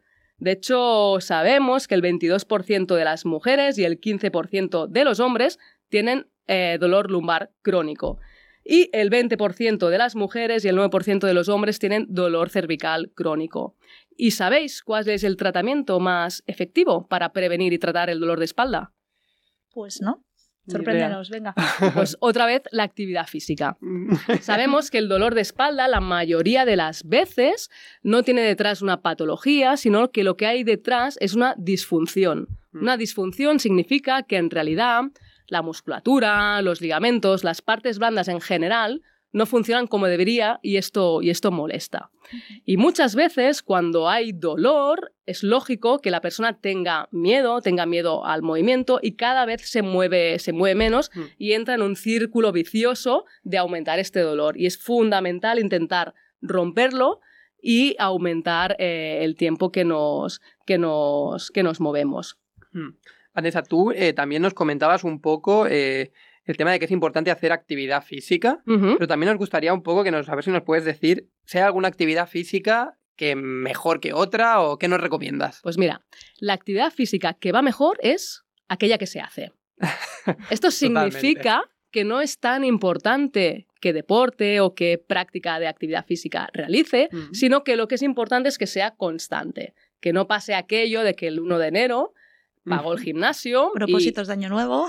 Correcto, ¿no? Igual el día 2 pago el gimnasio, inclusive y voy, Mm. pero el 31 de enero igual pago el gimnasio, pero ya no voy y el 28 de febrero ya lo he dejado. 28 de febrero ya eres el máximo accionista del gimnasio. Esto me ha pasado a mí algún que otra temporada eh, que digo, yo mantengo este gimnasio, este gimnasio al final, porque lo pago y no voy. O sea que con 15 o 20 más como yo se forran. Eres un gran cliente, entonces. Exacto, soy un cliente potencial. Para Sí, gimnasio sí. va bien, pero para tu salud lo importante realmente es moverte. Y realmente la evidencia científica lo que nos dice que lo importante es movernos y que no es tan importante cuál es la práctica, la práctica deportiva que practiquemos. Ok. Pues esto es genial. Al final eh, lo tenemos fácil, ¿no? O sea, algún deporte que nos guste, o simplemente caminar, correr, eh, dar un paseo con algún amigo, ¿no? Como decías antes en las, en las walking meetings de estas de Steve. Jobs.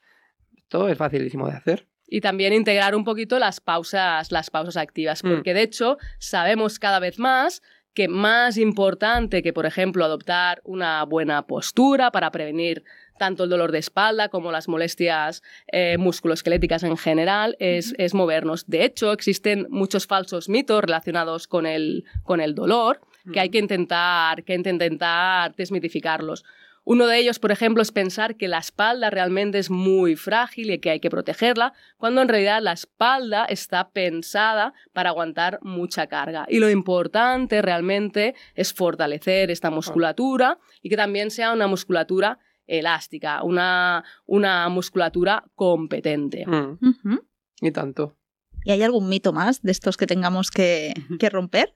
Sí, por ejemplo, eh, un mito muy frecuente es pensar que si tengo dolor crónico es para toda la vida, cuando en realidad deberíamos dejar de llamarle dolor crónico y empezar a llamarle dolor perseverante, que, que quiere decir pues, que ese dolor eh, es de larga evolución, pero siempre se pueden hacer cosas para mejorarlo.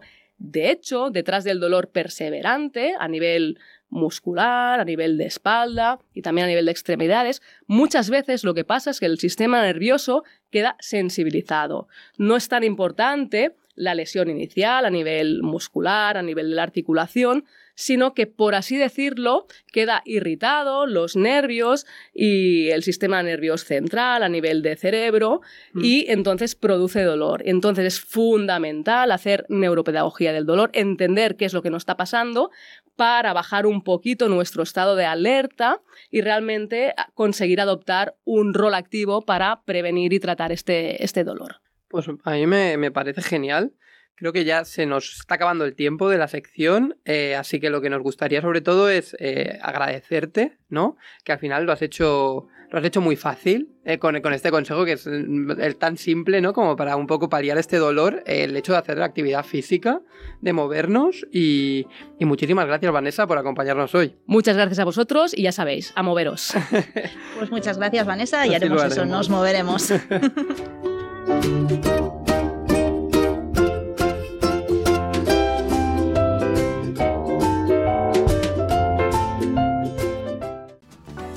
Serotonina, tu rincón de bienestar.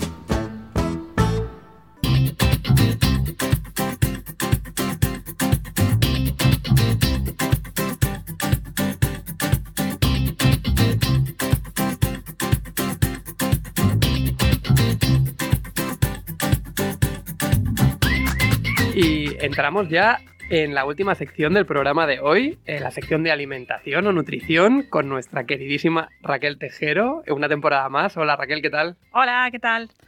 Como ya sabéis, Raquel Tejero es nutricionista y dietista, ya nos acompañó la temporada pasada. Y nos gustaría también saber, eh, relacionándolo con este tema ¿no? que tratamos hoy, del dolor y la enfermedad, desde qué punto eh, la alimentación puede actuar, ¿no? Puede ayudarnos a paliar este dolor, ¿no? O estas enfermedades. Vale, he decidido eh, preparar el programa de hoy ¿no? en base a, eh, a la propuesta que había, eh, que había eh, en relación con la alimentación antiinflamatoria, Mm, que creo que casa bien ¿no? con, la, con la propuesta. Y tanto, es un tema que abordamos un poquito, ¿no? La temporada pasada también, Así pero es. creíamos que era perfecto. Hoy vamos a extendernos y vamos a descubrir cómo nos ayuda a paliar el dolor. Muy bien. Pues eh, en primer lugar, ¿no? pongamos un poco en situación qué qué es la inflamación. La inflamación es eh, una respuesta ¿no? que se produce en nuestro organismo cuando, cuando hay un daño. ¿no? Que el, el personaje que se encarga de, de dar esa respuesta sería el sistema inmunitario. Y tiene que dar esa respuesta pues, para resolver ese problema que haya podido eh, ocurrir. ¿no? Podría ser eh, qué produce una, una inflamación. ¿no? Así que si hiciéramos la pregunta en la calle, pues a lo mejor una persona nos podría decir, pues si me tuerzo una muñeca, si me doy un golpe en la rodilla, eh, si aparece fiebre, por ejemplo, por una infección o porque estoy cocinando y me he cortado, ¿no? Por ejemplo. Genial. Las características de la inflamación, eh, ya conocidas desde hace muchísimos años, desde la época antigua, pues son cuatro, ¿no? Que serían eh, el rubor, el dolor, el calor y, y el tumor. Mm, ¿Y hay diferentes tipos de inflamación, Raquel? Así es, Marta. Hay dos tipos. Tenemos la, la de tipo agudo y la de tipo crónico. mm, La de tipo agudo sería aquella que, que es momentánea, ¿no? Pues lo que hemos comentado. eh, estoy cocinando, eh, pelando verduras y me he cortado. Esta sería la, la de tipo agudo. Tiene una duración concreta. Em, lo que hace el sistema inmunitario es enviar em, células de defensa, digamos, ¿no? glóbulos blancos, eh, anticuerpos, citoquinas, plaquetas y demás para pues, solventar ese problema. Y por contra, la inflamación crónica eh, se puede producir cuando, está, eh, cuando la inflamación aguda se mantiene durante mucho tiempo en nuestro cuerpo. Y claro, a largo plazo eh, puede ser perjudicial. Mm. Em, se ha visto ¿no? que esta em, inflamación mantenida en el cuerpo a veces está presente o, o puede aparecer en algunos tipos de cáncer, en algunas enfermedades neurodegenerativas, en algunas enfermedades autoinmunes tipo el lupus eritematoso, la artritis, el colon irritable, o en otras enfermedades como por ejemplo el sobrepeso o la obesidad o la diabetes de tipo 2. No, no quiere decir que eh, si tienes esta inflamación de bajo grado mantenida en el tiempo, vayas a desarrollar a lo mejor un sobrepeso o un cáncer. Pero em, que se ha visto que la gente que lo tiene es más propensa a tenerlo, ¿no? Aparte de muchas de las cosas pues, que hace que se desarrolle un cáncer, pues una de ellas está presente ahí está este tipo de relación. Como es una úlcera, ¿no? Que se mantiene e, en el tiempo también. Así es. Y viendo un poquito qué, es esto, qué es esta inflamación que nosotros sufrimos cuando tenemos el dolor, ¿qué alimentos nos podrían ayudar a combatirla? Hmm. Vale, si os parece, em, empezamos por el grupo de las vitaminas que entrarían en juego en, este, en esta obra, si queréis llamarlo así. genial. en, en, primer lugar tenemos la vitamina C, ¿no? Archiconocida por todos. Em, que es un compuesto pues, antioxidante y se encuentra sobre todo pues, en las frutas y las verduras, ¿no? en alimentos de, origen vegetal al final, ¿no? tipo kiwi, fresas, el pimiento rojo, el brócoli o el melón, por poner algunos. Siguiendo la línea de las vitaminas, también tenemos la vitamina E. La vitamina E es una vitamina eh, liposoluble que se encuentra sobre todo en alimentos em, de origen más de tipo más grasoso. ¿Vale? Em, por ejemplo, entrarían en juego los frutos secos, ¿no? Eh, las almendras, las nueces, las semillas de girasol. Luego, por ejemplo, el aceite de oliva, súper consumido aquí. Em, en tema más vegetales, pues el aguacate, el mango o las espinacas también contienen esta vitamina E. Muy bien, o sea que al final podemos ir incorporándolas desde diferentes alimentos. Mm. Así es. Vale, ¿qué más vitaminas tenemos? Luego tenemos la, vitamina D. Mm. La vitamina D tiene capacidad antiinflamatoria, por eso la comentamos en el programa de hoy. Disminuye las citoquinas proinflamatorias, que es un tipo de, proteína, ¿vale? Con como sería, por ejemplo, el factor tumoral TNF-alfa, las interleuquinas de tipo 6 o las de tipo 12. Y por el contrario, aumenta la expresión de las citoquinas antiinflamatorias, que un ejemplo sería la interleuquina de tipo 10. ¿Vale? También se ha visto, ¿no?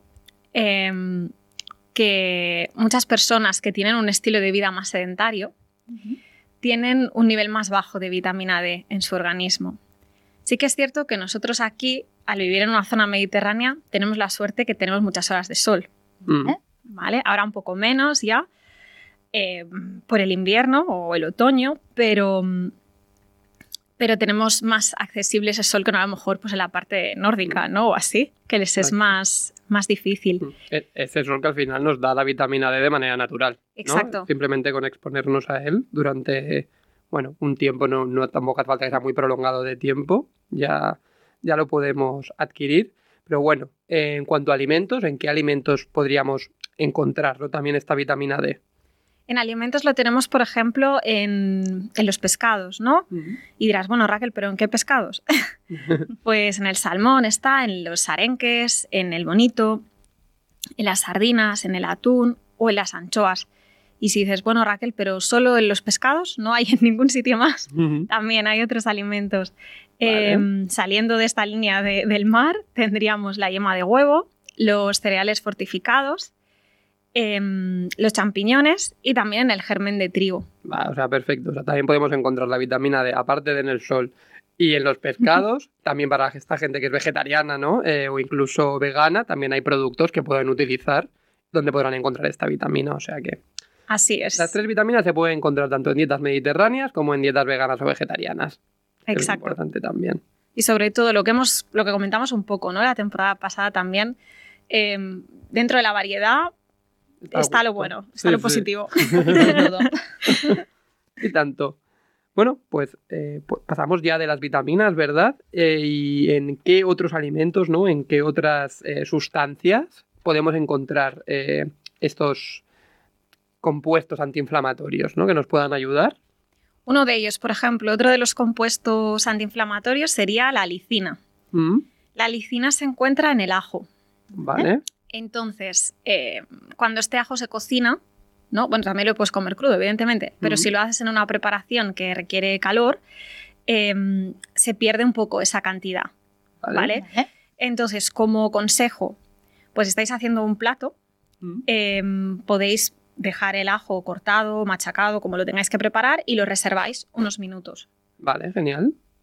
Em, entonces, eh, como lo habremos dejado unos minutos en contacto con el aire, con el oxígeno, em, hacemos que em, le ayudamos a que esa cantidad de alicina sea mayor. Genial. Así que cuando lo cocinamos, todo y que se perderá una pequeña parte, porque eso es, es así, eh, tendremos eh, más biodisponibilidad de él al final. Y eso es positivo. Muy bien, Raquel. Aprovecho para recordaros a todos los que nos habéis conocido en esta segunda temporada y os habéis perdido la primera, que si recuperáis nuestras secciones de nutrición, en todas podréis encontrar algún truco, algún menú o alguna receta relacionada con el tema del día. Mm. O sea, al final también creo que Raquel nos va a traer ¿no? también una pequeña propuesta eh, de, de menú, ¿no? Para, para hacerlo incluso más simple, Sí. para que tengáis ya una guía. Así, si no se quedan con las pinceladas científicas, por lo menos que tengan claro qué es lo que pueden comer en un menú Exacto. concreto. Así les será más sencillo de aplicar, o es Eso la es. idea, por lo menos. Bueno, pues Vale. aparte de esta licina y estas vitaminas, ¿qué más tenemos? Luego tenemos también los betacarotenos, Ujú. también eh, muy presentes en lo que es el mundo vegetal, de fruta, verdura y así, ¿no? En, por ejemplo, se encuentran en las verduras de hoja verde, tipo cale, espinacas, eh, brócoli también, ¿no? Eh, en el pimiento rojo. Em, dentro de las frutas, pues estaría en el kaki, en el mango, por ejemplo. Em, dentro de tubérculos, pues en los boniatos, en la calabaza. ¿Eh? Vale. Y luego también está en el huevo estos betacarotenos. Así que están bastantes alimentos. El huevo ya está apareciendo en varios sitios, tanto en vitaminas como aquí en los betacarotenos. O sea, Las uy, frutas y Sí. las verduras también, ¿eh? Además, hicimos el, el año pasado, también hicimos un programa justamente dedicado al huevo. Sí. ¿eh? si alguien lo quiere recuperar, eh, ya sabe en todos los programas de serotonina y lo puede encontrar. ¿Qué más tenemos? ¿Qué más? Pues eh, las catequinas. Mm, Las catequinas se encuentran en el té verde. Genial. Em, se ha visto ¿no? en diversos estudios que previenen enfermedades de tipo cardiovascular y algunos tipos de cáncer. Mm. Así que Esto también pues es sería crucial. ¿eh? interesante. Antes de que aparezca esta inflamación, poder prevenirla con, con ciertos alimentos nos va perfecto. ¿Qué más? Para dar así un, un listado rápido y que la gente tenga un montón de, de ingredientes ¿no? que pueda utilizar. Dentro de, pues vamos con una especie ahora, la curcumina. ¿Vale? Como su propio nombre indica, em, está en la cúrcuma. Entonces, eh, cuando la, la ingerimos, se absorbe muy poca cantidad. Entonces, otro consejo, otro truco, por si queréis aplicarlo. Si la consumís junto con pimienta negra, aumenta su biodisponibilidad y por tanto aumentamos su beneficio ¿no? con ese consumo conjunto. Pues ya habéis oído, si queréis aumentar su, su poder antiinflamatorio, hay que combinarlas. Exacto. Genial. Luego tenemos también eh, el jengibre. El jengibre es una raíz, ¿vale? Que también tiene esta capacidad pues, eh, antioxidante antiinflamatoria y tiene un gusto picante. No sé Mm. si lo habéis probado alguna Sí. vez. Yo ya hace un tiempo siempre me tomaba un vaso de agua al levantarme con un poco de jengibre y con limón. Me decían, esto va genial porque es súper bueno. preventivo, tiene mata todas las bacterias, o sea, tómatelo cada día y no te pondrás malo. Lo he dejado de hacer y me he puesto malo. O sea que Pues Hay que volver, hay que volver. A mí el jengibre no me gusta mucho, pero tengo de reconocer que no sé si es porque se acerca así como en la época, pero cada vez que lo oigo me vienen a la cabeza como las galletitas de Navidad. ah, sí. es, es otra manera, ¿no? También de Ahora tomarlo. toca. mira. Pues sí, sí, sí. Visto de este modo. Vale, ¿y qué más tenemos? ¿Qué más? Pues eh, vamos con un mineral ahora, con el, con el zinc. ¿no? También se, se encarga de regular esta respuesta inmune de nuestro organismo. Ujú. Tiene también, una vez más, poder antioxidante y capacidad antiinflamatoria, como, bueno, más o menos todos los compuestos, nutrientes que hemos ido comentando en, en Mm. la sección. ¿Y, y dónde está este zinc? ¿no? Pues eh, lo encontramos en las semillas de lino, en las de calabaza, en las carnes eh, en general, en las legumbres también y en el marisco. Así que está también repartido. Genial, genial. Bueno, al final tenemos un montón de productos ya, ¿eh? O sea, si alguien tiene una inflamación o un dolor, más de tipo crónico o incluso puntual, tiene aquí un menú y una de productos eh, súper extensa. O sea no tiene excusa, ¿eh? no tiene la excusa. típica gente que dice, es que a mí no me gusta no sé qué o no Mm. sé cuántos. Tienes un montón de variedad para poder coger estas propiedades. Me duele y es que no sé ni qué puedo comer para... Bueno, pues Es- aquí ya te estamos diciendo... eh. Hemos dado las herramientas. Puedes ir al mercado y comprar casi todo. ¿Qué más? Em, luego tenemos también pues otro en la línea de los minerales, em, el selenio. También tiene capacidad antiinflamatoria, antioxidante y también está bastante distribuido en el mundo de, de la alimentación, Vale. digamos. Em, lo encontramos, por ejemplo, en el grupo de los farináceos, pues en la avena, en el arroz o en la pasta. Genial. En el grupo de más de, pues del mar, ¿no? Del marisco, del pescado, pues en las gambas, en los mejillones, en el atún en lata, en el atún, eh, atún fresco también, el salmón, eh, los arenques. También estaría pues en el, en el grupo, digamos, de, las, eh, de los frutos secos, en las almendras, en los piñones o en las nueces. Em, y también, por ejemplo, pues una vez más entran en juego los huevos, de nuevo. Sí, es que es un alimento riquísimo. Lo recomiendo. Además me encanta. De sabor y de propiedades, claro que sí. El atún no te gusta tanto. ¿eh? Atún no. Atún no. Pues atún soy poco. Bueno, José, puedes escoger otros alimentos. sí, ¿eh? Por eso, por eso, que no tengo tampoco excusa. Cuando has dicho antes, al principio cuando estábamos numerando las vitaminas, que has Sí. empezado a decir, creo que era la vitamina D, puede ser exacto, la del Sí. sol, que has, empezado a decir, eh, no sé qué pescado, no sé qué pescado, digo, uy, uy, qué mal. Y luego has empezado a, numerar todos los vegetales y digo, perfecto para mí. Soy bastante, ¿eh? de vegetales no me gusta mucho el pescado, pero de vegetales sí. Vegetales sí. Y marisco también. bien, bien, entonces. Bueno, y creo que nos traes una novedad, ¿no? También respecto a, a la temporada pasada, en la que hay un grupo nuevo, ¿verdad? Eh, sí, y se trata de los fermentados. Ujú. ¿Y qué tipos hay? De, mm, de fermentados, em, pues tenemos eh, diferentes tipos, ¿no? Em, un ejemplo, por ejemplo, sería el tempe. El tempe Mm. está hecho con soja fermentada y algunas, bueno, y algún tipo de bacteria. y lo que hace es reducir los radicales libres, entonces esto significa que es antioxidante y mejora la flora intestinal, que ya hablamos de la temporada pasada que la flora intestinal es como hay que La base, es la clave microbiota. en nuestra salud en general. Exacto. Em, ¿Qué más? Luego tenemos también el nato. El nato em, también es soja fermentada, pero con otro tipo de, de bacteria diferente. ¿vale? Tiene gran contenido de fibra, de vitamina K, em, gran contenido de proteínas y tiene poco contenido de azúcar. Genial, genial. También esto nos ayudará, ¿no? A que nuestro estómago, a nuestra flora, a nuestra microbiota, que, que nos ayude, ¿no? Ante estas, ante estas bacterias, ¿no? Este sistema inmunológico puede protegerlo más todavía. Así es.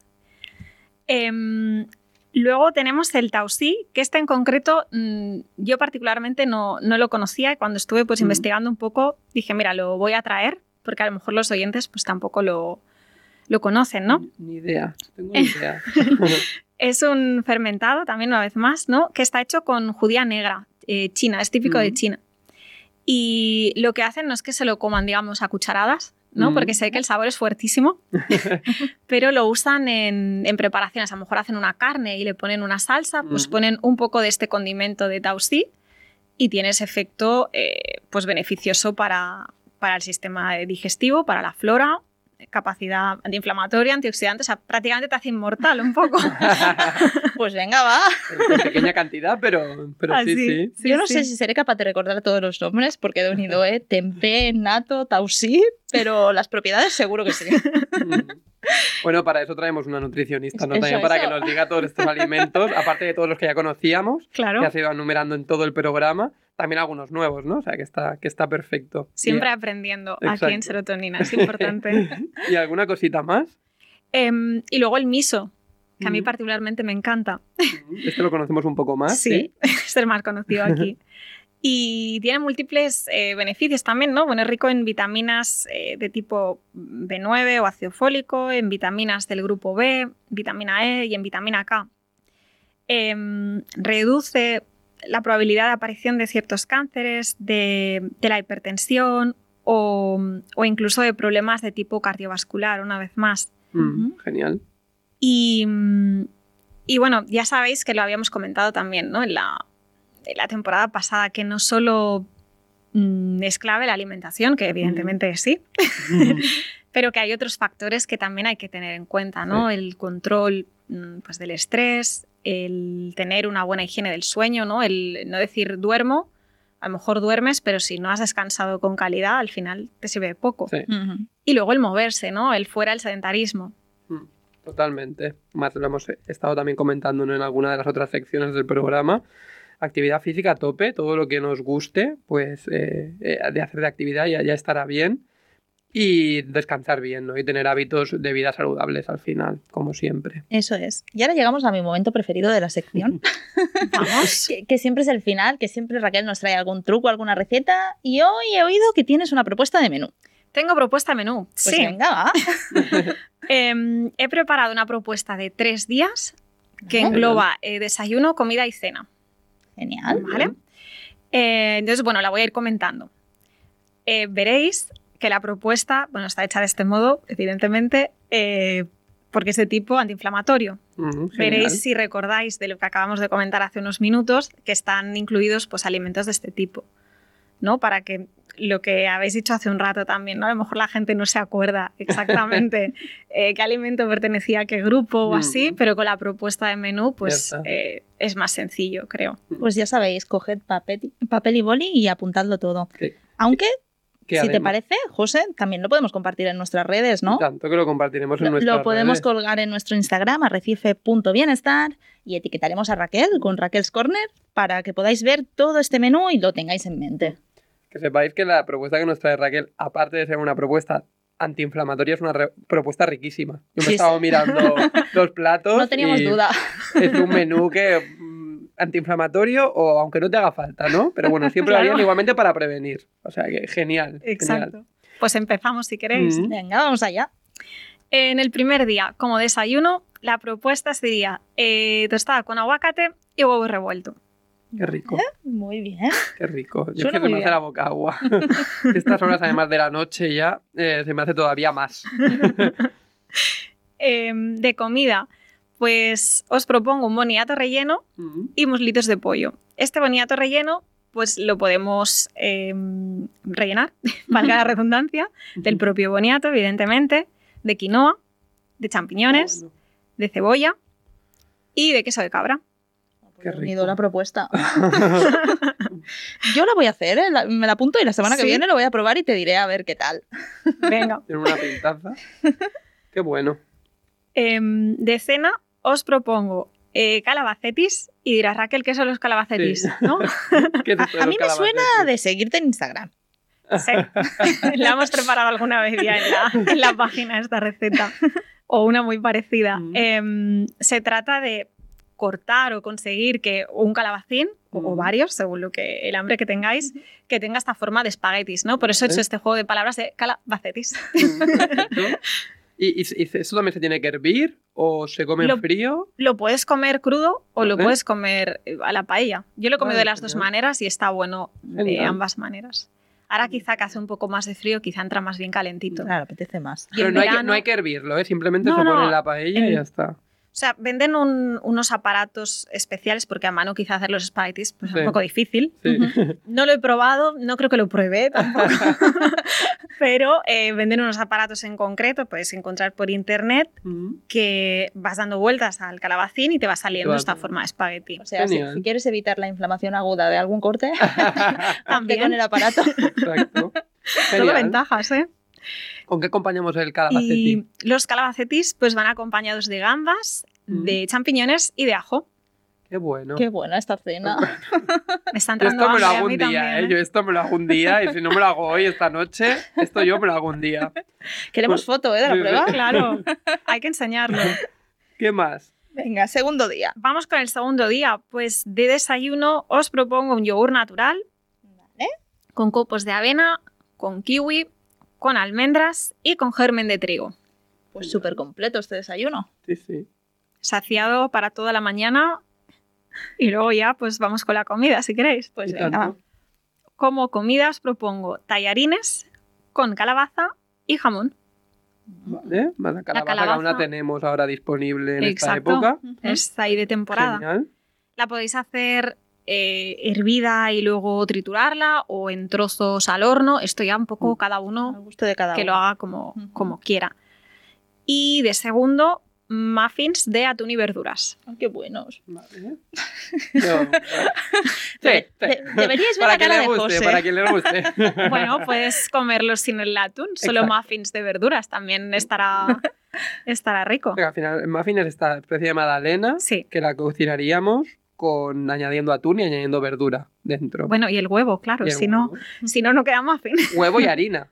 No, sin harina. Ah, Necesitas, eso sí, pues unos moldes. Vale, vale. Si vale. no, Echamos huevo, atún y verduras, lo mezclamos todo y, Y al horno. Ok, ok, perfecto. es muy fácil, queda muy bueno. Y para llevar, por ejemplo, al trabajo, trabajo. o a la universidad Al o trabajo. o a donde- sitio donde estudies o así, es ideal también. Apto para tupper. Apto para tupper, es importante eso, ¿eh? Que a veces decimos, ay, es que no sé qué llevarme, no sé qué llevarme. Pues va. estos muffins me gustan, o sea que lo, lo probaré. ¿Y de cena? De cena, em, pues os propongo una ensalada de canónigos con aguacate, pechuga de pavo, que puede ser mm, pechuga de pavo de embutido, me refiero, Ujú. Vale. y avellanas. Vale. Ok, vale, ya va, aportamos estos frutos secos. Así es. Mm. Y de segundo, pues temple, tempe, perdón, marinado a la plancha. Pues mira, si antes decíais que no lo habíais probado, ahora es el momento.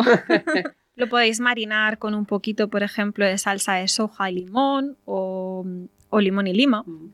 Un poco a gusto. El tempe lo podemos encontrar fácilmente.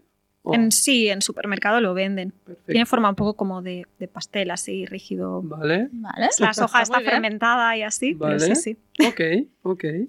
Y vamos ahora sí a por el tercer día. El tercer día de desayuno os propongo un banana bread. Y dirás, ¿qué es el banana bread? De entrada suena bien. Es un dulce, si le queréis llamar así. Es como una especie de pastel de plátano. Entonces lleva pues harina de avena, lleva eh, propio plátano, evidentemente, huevo también, eh, leche o bebida vegetal, según lo queráis hacer. Le podéis poner dátiles. Esto un Qué poco bueno. a, a gusto de, Es de cada rico, uno. además estos- los dátiles que te dan el, el dulzor este ya natural. Están potentes de, de sabor. A mí me encantan sí, los sí. dátiles. Perfecto, ¿y para comer? De comer, pues eh, os propongo alubias con verduras Mm. y salmón. Yo soy súper fan del salmón, así que me está encantando este menú. Otra fan por aquí del salmón.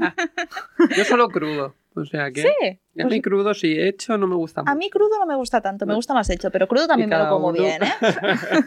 Bueno, hay aquí dualidad de opiniones. Eso es bueno. Y llegando al final de este, de este menú, para Y- cenar, ¿qué podríamos tomar? para cenar, pues os propongo una crema verde que está eh, increíblemente buena. No sé si lo habréis probado alguna vez, pero lleva tres, bueno, sí, tres ingredientes principales: espinacas, Mm. calabacín y brócoli. Luego, pues un poco de agua, evidentemente, y aceite también, ¿no? Y sal. Pero la clave está en las tres Que esto- verduras. Lo herviríamos todo y luego lo trituramos. Exacto. Ok. Queda muy, muy, muy verde de color, pero está buenísima, de verdad os lo digo. rico. Y luego, pues una tortilla francesa como segundo. Añadiendo el huevo ahí con Mira, proteínas y todas las propiedades que tiene. Ya lo sabéis, fan total soy. Perfecto, pues hemos llegado un poquito al final del programa de hoy. Eh, muchísimas gracias por, por traernos toda esta alimentación antiinflamatoria con un montón de, de alimentos que nos has traído y sobre todo también por este menú, por hacerlo, por hacerlo tan fácil. A vosotros. Espero que se ponga en práctica Mm. y que la gente note esos beneficios ¿no? y, que, y que le haya gustado al final. Pues muchas gracias por acompañarnos una semana más y nos vemos el mes que viene. Hasta la próxima. Hasta Que la vaya próxima, bien. Raquel. Hasta la próxima.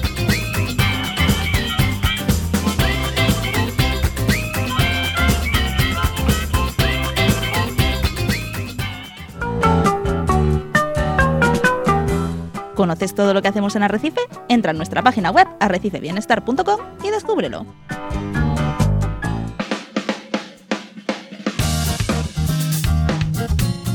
Y llegamos ya al final del programa de hoy, centrado sobre todo en el dolor y las enfermedades y en cómo prevenirlos.